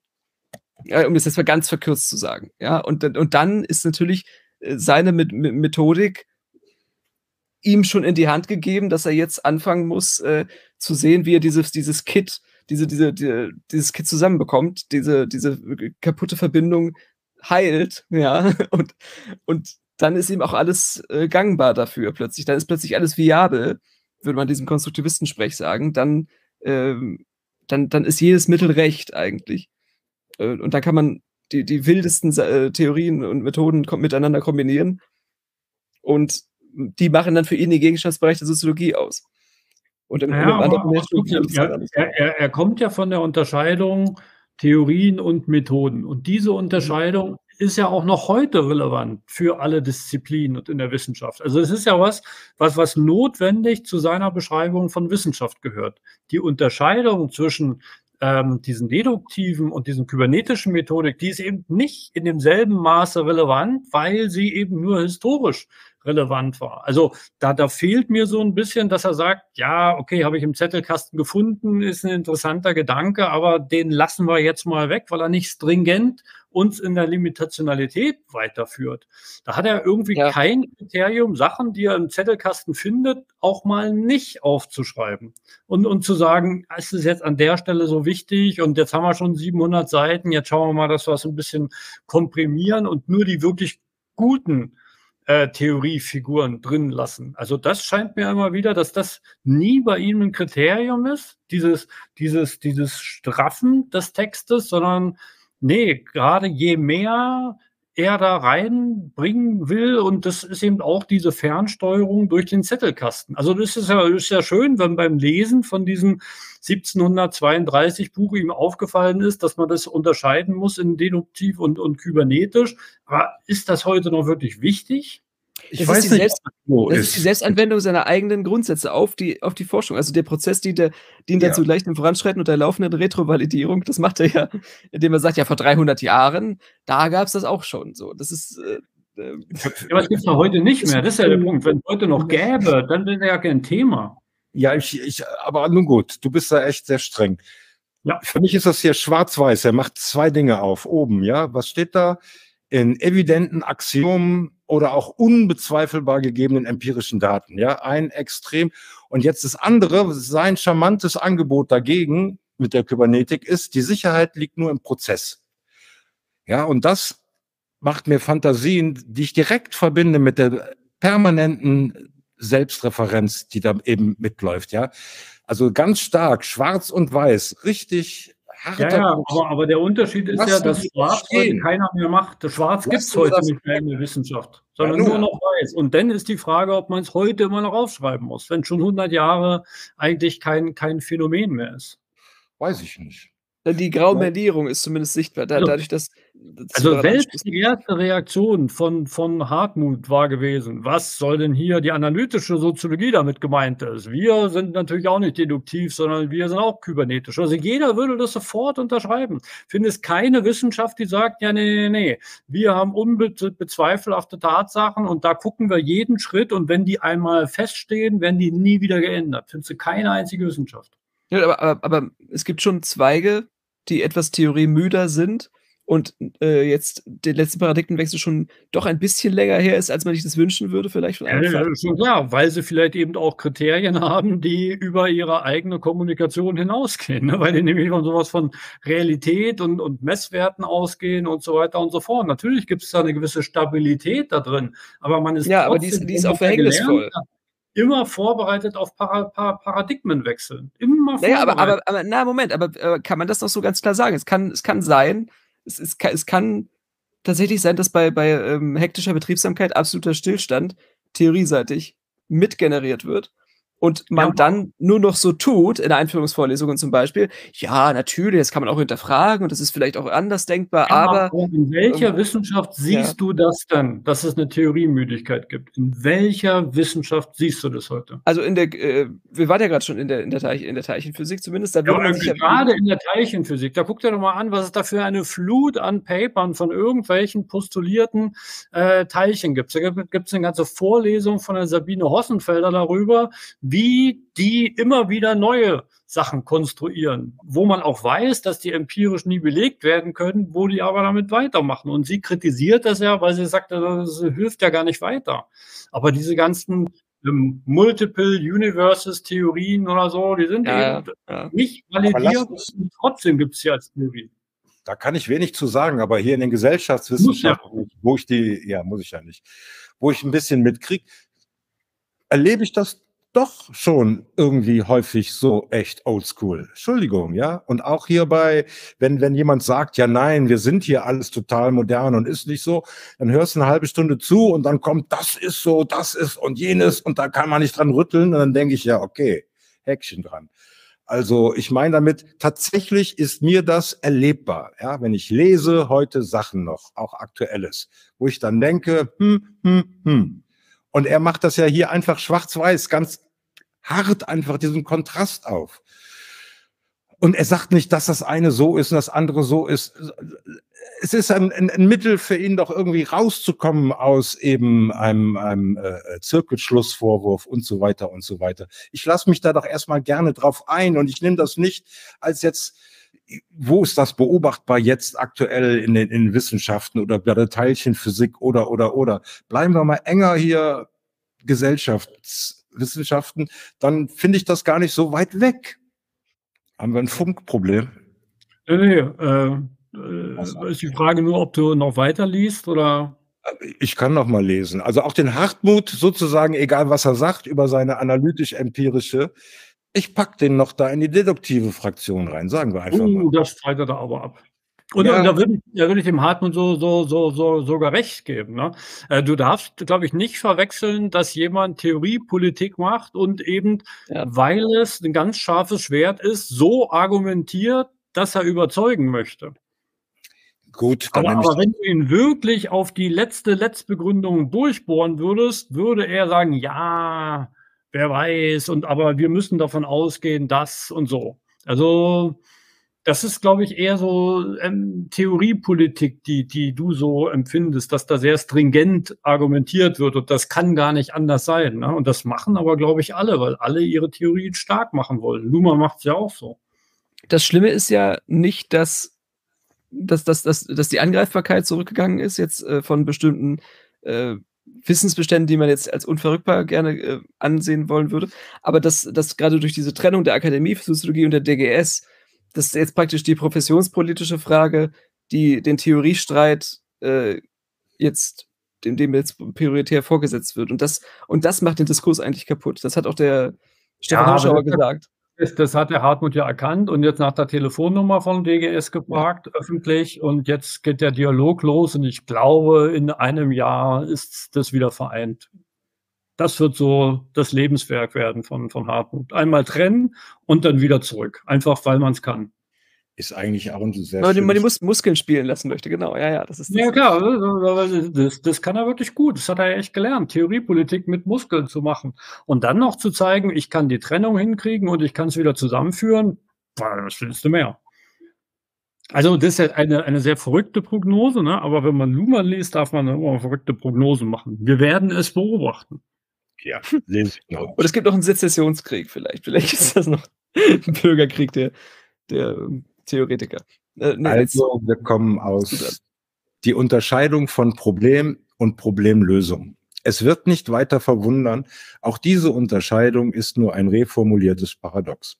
Das Paradox steckt im Problembegriff. Man fragt sich seit Platons Menon, wie kann man etwas wissen, was man nicht weiß? Wie kann man ein Problem erkennen? In evolutionstheoretischer Perspektive fällt die Antwort leicht.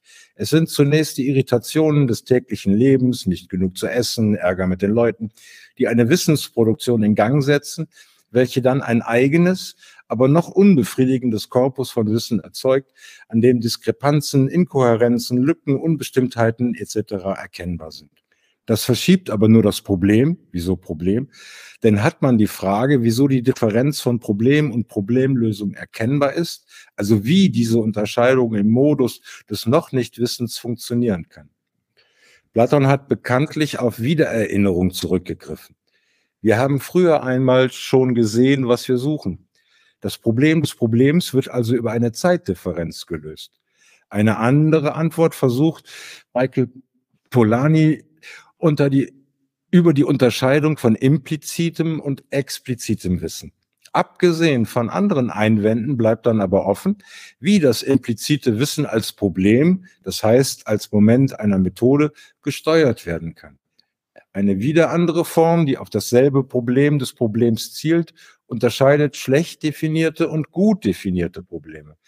Hierbei wird berücksichtigt, dass der Übergang von schlecht definierten zu gut definierten Problemen eine Reduktion von Komplexität erfordert und dass, wenn man deshalb auf die Idee einzig richtiger Lösungen verzichten muss, dann auch gleich andere Rücksichten eingeschmuggelt werden können, etwa die Rücksicht auf Machbarkeit im Rahmen begrenzter Ressourcen, Zeit, Geld und methodisch legitimierbare Möglichkeiten. All diese Versuche, mit Hilfe weiterer Unterscheidungen ans Ziel zu kommen, zeigen, dass die Paradoxie nicht im Problembegriff selbst liegt, sondern in der Meinung, dass man hinreichend genau wisse, was man nicht weiß. Es ist diese Paradoxie, die mit der Unterscheidung Problem-Problemlösung kuriert wird. Bei dieser Version wird ein Doppeltes deutlich, dass das Problem des Problems sich selbst impliziert, dass es letztlich immer um die Auflösung eines unlösbaren Problems geht und dass die Unterscheidung, die an die Stelle der Paradoxie gesetzt wird, sprunghaft gesetzt wird willkürlich gesetzt wird. Also ein Beobachter zu der Frage führt, wer arbeitet wo und was wird damit gewonnen. Mit Hilfe dieser Fragestellung, also mit Hilfe dieses Problems, wird eine Unentschiedenheit in den binären Code eingebaut, gleichsam anstelle eines nicht zulässigen dritten Werts. Damit wird die Weiche gestellt in Richtung auf Methodik im Unterschied zu Theorie. Es geht um die Operationalisierung der Entscheidung zwischen den beiden Werten, die der Code zulässt. Die Unterscheidung Problem-Problemlösung respezifiziert den Code durch die Möglichkeit, die Wahrheitsfrage im vorläufig Unentschiedenen zu belassen. Denn ein Problem wird mit Sätzen formuliert, die eine in Hinsicht auf Wahrheit, Unwahrheit unentschiedene Meinung kommunizieren während die Problemlösung die Zuteilung der Werte wahr bzw. unwahr kommuniziert. Aus dieser Paradoxie kommt man jedoch hinaus und das will die Unterscheidung suggerieren, wenn man Zeit einbaut. Erst das Problem, dann die Lösung. Das Problem mag subjektiv formuliert sein als Erkenntnis der Lösung. Man kann aber auch in Gegenrichtung vorgehen und zu einem bekannten Sachverhalt das Problem suchen, das diesen Sachverhalt als Lösung erscheinen lässt und eventuell die Suche nach anderen Problemlösungen stimulieren kann. Weil das gelöste Pro Punkt? Ja. Weil das gelöste Problem. Ja, ja, ja. Punkt. okay, machen wir gut. Das ist sowieso schon etwas über der Zeit, aber das kriegen wir noch. Ja, also äh, ich glaube, jetzt dreht er mal wieder eine seiner geliebten Extra-Runden, eine Kür auf der Hochebene der Abstraktionen. Und das geht dann noch so eine ganze Weile weiter mit Problem und Problemlösung. Das Interessante daran ist eigentlich, ähm, dass er ja schon vom Richtigen ausgeht, nämlich nicht genug zu essen und immer Ärger mit den Leuten. Also ich meine, es gibt ja Gründe dafür anzunehmen, dass man Probleme hat. Zum Beispiel zu viel Kohlendioxid in der Atmosphäre oder keine vernünftige Energiequelle und so weiter und so fort. Also die, die Probleme sind ja evident, aber im, im Forschungsbereich, da hat er natürlich recht, kommt es auf die präzise Formulierung des, desjenigen Forschungsproblems an. Also da kann man nicht einfach nur sagen, ich will generell das Paper, macht dies und jenes Problem, sondern das muss genau abgegrenzt werden von anderen Ansätzen, auf dasselbe Problem, von anderen Hinsichten und so weiter und so fort. Und insofern ist natürlich schon die richtige Formulierung des Problems Teil dieser ganzen wissenschaftlichen Arbeit. Und das Interessante, darauf wollte ich eigentlich hinaus, ist, dass er sowas ähnliches macht wie im Rechtssystem mit dem Verfahren, dass er sagt, es gibt temporär so einen dritten Wert, nämlich noch unentschieden im, in, der, in der Formulierung des Problems ist es noch unentschieden, ob wir jetzt den Wahrheitswert wahr oder unwahr zuweisen. Und erst die Lösung übernimmt dann diese Zuordnung. Und das finde ich eine, obwohl er das nicht wörtlich schreibt mit dem Verfahren, finde ich hier aber eine, eine schöne Formulierung. Die Unterscheidung Problem, Problemlösung respezifiziert den Code durch die Möglichkeit, die Wahrheitsfrage vorläufig unentschieden zu belassen. Ja, darum geht's doch. Deswegen habe ich das schmunzelnd hier gelesen eigentlich, weil das hätte auch ganz kurz nur sagen können. Ne? Wir haben jetzt die Theorienprogramme, wir haben Methodenprogramme und jetzt exakt so wird es aufgedröselt, ja. Über die Zeit kriege ich das eben hin, indem ich das eben unbeantwortet lasse, also offen lasse, wahr, unwahr. Und ich kann arbeiten, indem ich das eben formuliere und mir handhabbar mache, indem ich das eben in Problem und Problemlösung. Ähm ja, aber, aber das, der Witz ist ja, dass, dass äh, wir biologische Systeme damit zurechtkommen müssen, dass wir unidirektional immer alles erinnern, was wir alles schon mal als Problemlösung einem Problem angedacht haben oder angesonnen haben. Und ja. das, also das, was in Fuß 181 steht, die, diese Umkehrbarkeit der Suchrichtung, ist heute jemals in der Entscheidungstheorie anerkannt. Ja, aber nicht, das gilt aber nicht für laufende Verfahren. Das gilt, das gilt nicht für äh, Prozesse, die im Gang sind und die die sich nur theoretisch stoppen lassen könnten. Und also ja, hast du recht. Dass man dann wieder zu dieser KI-Frage zurückkommt, das ist andere. Du hast recht, ich verstehe noch nicht mal, was du sagst. Ja, die Umkehr, äh, Umkehrbarkeit der Suchrichtung, also dass, dass man in den mhm. Problemlösungen und den Problemen gleich, gleichermaßen nach Unstimmigkeiten sucht und nach Differenz. Genau, das ist, da spiegelt sich seine funktionalistische Methode wieder. Genau, aber die, die entspricht nicht der situationalistischen Gegebenheitsweise von Lebewesen, die. Ja, das stimmt. Aber die darauf verwiesen, Richtig, richtig. Entspricht auch nicht der, der physikalischen Realität der Welt. Also in der Physik fragt man, wenn man mal was rausgefunden hat, eigentlich nicht, welche anderen Probleme könnte es denn noch für diese Lösung gegeben haben. Also es ist eigentlich nur eine Frage, die sich aus seiner funktionalistischen Methode Genau, das war die Alchemie früher. Die hat das ja versucht, die hat alles immer auf das zurückgerechnet darauf, wie krieg, kommen wir zu Gold? Wie können wir aus Wasser Gold machen, aus, aus Stroh Gold, aus allem Möglichen? Und dann äh, genau, da hat man immer versucht, dieses Universalspezifikum zu finden. Es ist aber ja, gut, das ist ja auch ein Problem, dass man Gold haben will und nach einer Lösung gesucht hat. Aber man ja, hat nie gesagt, auch nicht in der Alchemie, jetzt, jetzt habe ich mal Gold. Was war eigentlich mein Problem? Warum wollt ihr das eigentlich haben? Ja, Mann, zur, um, um zu rechtfertigen, warum man das machen darf. Das ist eine fixe Lösung. Also, aber, aber, aber der Peter verzweifelt schon. Lassen wir mal den Peter sagen, warum er so verzweifelt. ist einfach nur, es, der, der, der, sozusagen der Clou ist doch ganz einfach, dadurch, dass ich Problem und Problemlösung jetzt habe, ja, habe ich die Zeit drin und nacheinander, um das Problem zu handhaben, dass genau. ich zwei Werte habe und es kann nur einen haben. Und auf der anderen Seite, es geht ja nicht ums Gold, aber hier ich habe heute noch das als Beispiel benutzt, weil ich es präsent hatte vom, vom äh, Vorauslesen irgendwie. Es ist eine unglaublich spannende Frage, wenn ich eben frage, wenn ich jetzt, wenn ich mich eben frage, was ist die Frage dazu, wenn die Antwort darauf ist, dass es Armut gibt, ja, hier in der Gesellschaft? Also, dass man nicht zu sehen als ein Fehler von einem normativ gesetzten System oder, oder, oder, oder, sondern ich einfach sage, ist beobachtbar, ja, es gibt eine Menge arme Menschen hier. Auf welche Frage ist das eine Antwort? Ja, auf welches Problem ist das eine Lösung? Das macht sehr Spannendes auf. Ich kann dann einfach eine andere Perspektive auf was gewinnen. Da wird's mir hier auch, könnte ich jetzt auch länger drüber arbeiten, was sichtbar. Aber wichtig ist doch hier einfach nur, dass ich Problem, Problemlösung ich kann weiterarbeiten und halt die Codewerte sozusagen beide, äh, du weißt schon, was ich meine. Ja, ja, aber das meinte ich ja mit dieser funktionalistischen Methode. Wenn er davon ausgeht, dass alles kontingent ist, dann kann man sich bei jeder Sache fragen, wofür ist das eigentlich eine Lösung? Selbst wenn man jetzt feststellt, spannend. dass es Selbstmord gibt, wo, wofür ist das eine Lösung? Ja, spannend. Richtig, aber ich sage nur, dass das äh, in der Physik selten so gefragt wird. Von Strick kenne ich auch nichts, aber hiervon weiß ich so ein bisschen. Ja, klar. Das ist, das ist auch Luhmanns Herzthema, ne? diese funktionalistische Methode, genau diese Richtung umzudrehen. Und die spiegelt sich hier in der Unterscheidung Problem, Problemlösung, einmal von vorne und einmal von hinten zu sehen. Es ist ja. elegant, finde ich wiederum. Also, ja, ja, ja. Also, die, die, ich habe ja auch nur gesagt, dass es eine, eine gewisse Kür ist, ne? nicht, dass sie unelegant ist. Und das ist ja eigentlich das, ist, was man mit dem Prompting jetzt in der künstlichen Intelligenz auch äh, penetriert. Dass man jetzt versucht, äh, Prompt-Engineers zu bauen, die dieses, dieses prä präzise Nachfragen nach Problemen und Problemlösungsbereichen äh, jetzt an, an, diese, an das große Ganze, äh, an diesen Moloch der, der äh, generativen Intelligenz dann, dann äh, heransetzt. Ich weiß gar nicht. Ich glaube, das ist eher so ein, so ein Zuschneiden auf ein bekanntes Funktionieren und auf bekannte Fehlerquellen, dass man sagt, okay, die können wir nicht beheben momentan, sondern wir versuchen jetzt mal, wie wir das um, umgehen.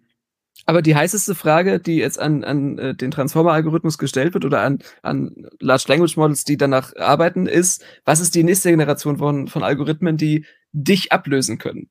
Also, da, also jetzt, ich habe es ein bisschen personalisiert, aber das ist genau die Frage. Man erhofft sich jetzt nicht mehr von den Einzelgehirnen die nächste, die Steigerung, sondern die, die Steigerung muss jetzt praktisch durch das durch den Algorithmus selber erfolgen. Nee, nee, nee. Also, also davon geht, glaube ich, keiner aus. also Joscha Bach hat es mal gesagt. Wer hat es gesagt? Dein Freund, Joscha Bach. Joscha Bach ist, ist Reynolds Glenville nur noch mit ein bisschen Realitätsbezug. Also, äh, aber, aber im Prinzip, wenn du nur Texte der ganzen Welt hast, nur wissenschaftliche ja. Texte, Wikipedia-Texte, dann kannst du keine Maschine danach fragen, die dieses Wissen kondensiert in ihren internen Strukturen, was völlig Neues zu denken. Davon kann man nicht ausgehen. Und diese potenziellen Nachfolgearchitekturen, TIM-Transformer, die gibt's ja nämlich, dass man so einen Twitter baut aus Transformer und Recurrent Neural Networks, ja. die ja. die Nachteile des Transformers nicht haben, diese Re Ressourcenexplosion, genau. diese quadratische und eben trotzdem die, die Vorteile des Transformers haben. Aber das können eben momentan und vielleicht für eine ganze Weile lang nur Menschen tun. Ja. So kreativ zu sein kannst du eben nicht, indem du eine, eine, eine, ein LLM über alle schon bekannten Texte drüber laufen lässt. Da kannst du nur vielleicht kleine äh, low-hanging fruits ernten, die sowieso schon in den Texten äh, verborgen waren, die man noch nicht herausgearbeitet hat, aber was völlig Neues machen, wird so nicht funktionieren. In dem Sinne, bis nächsten Montag.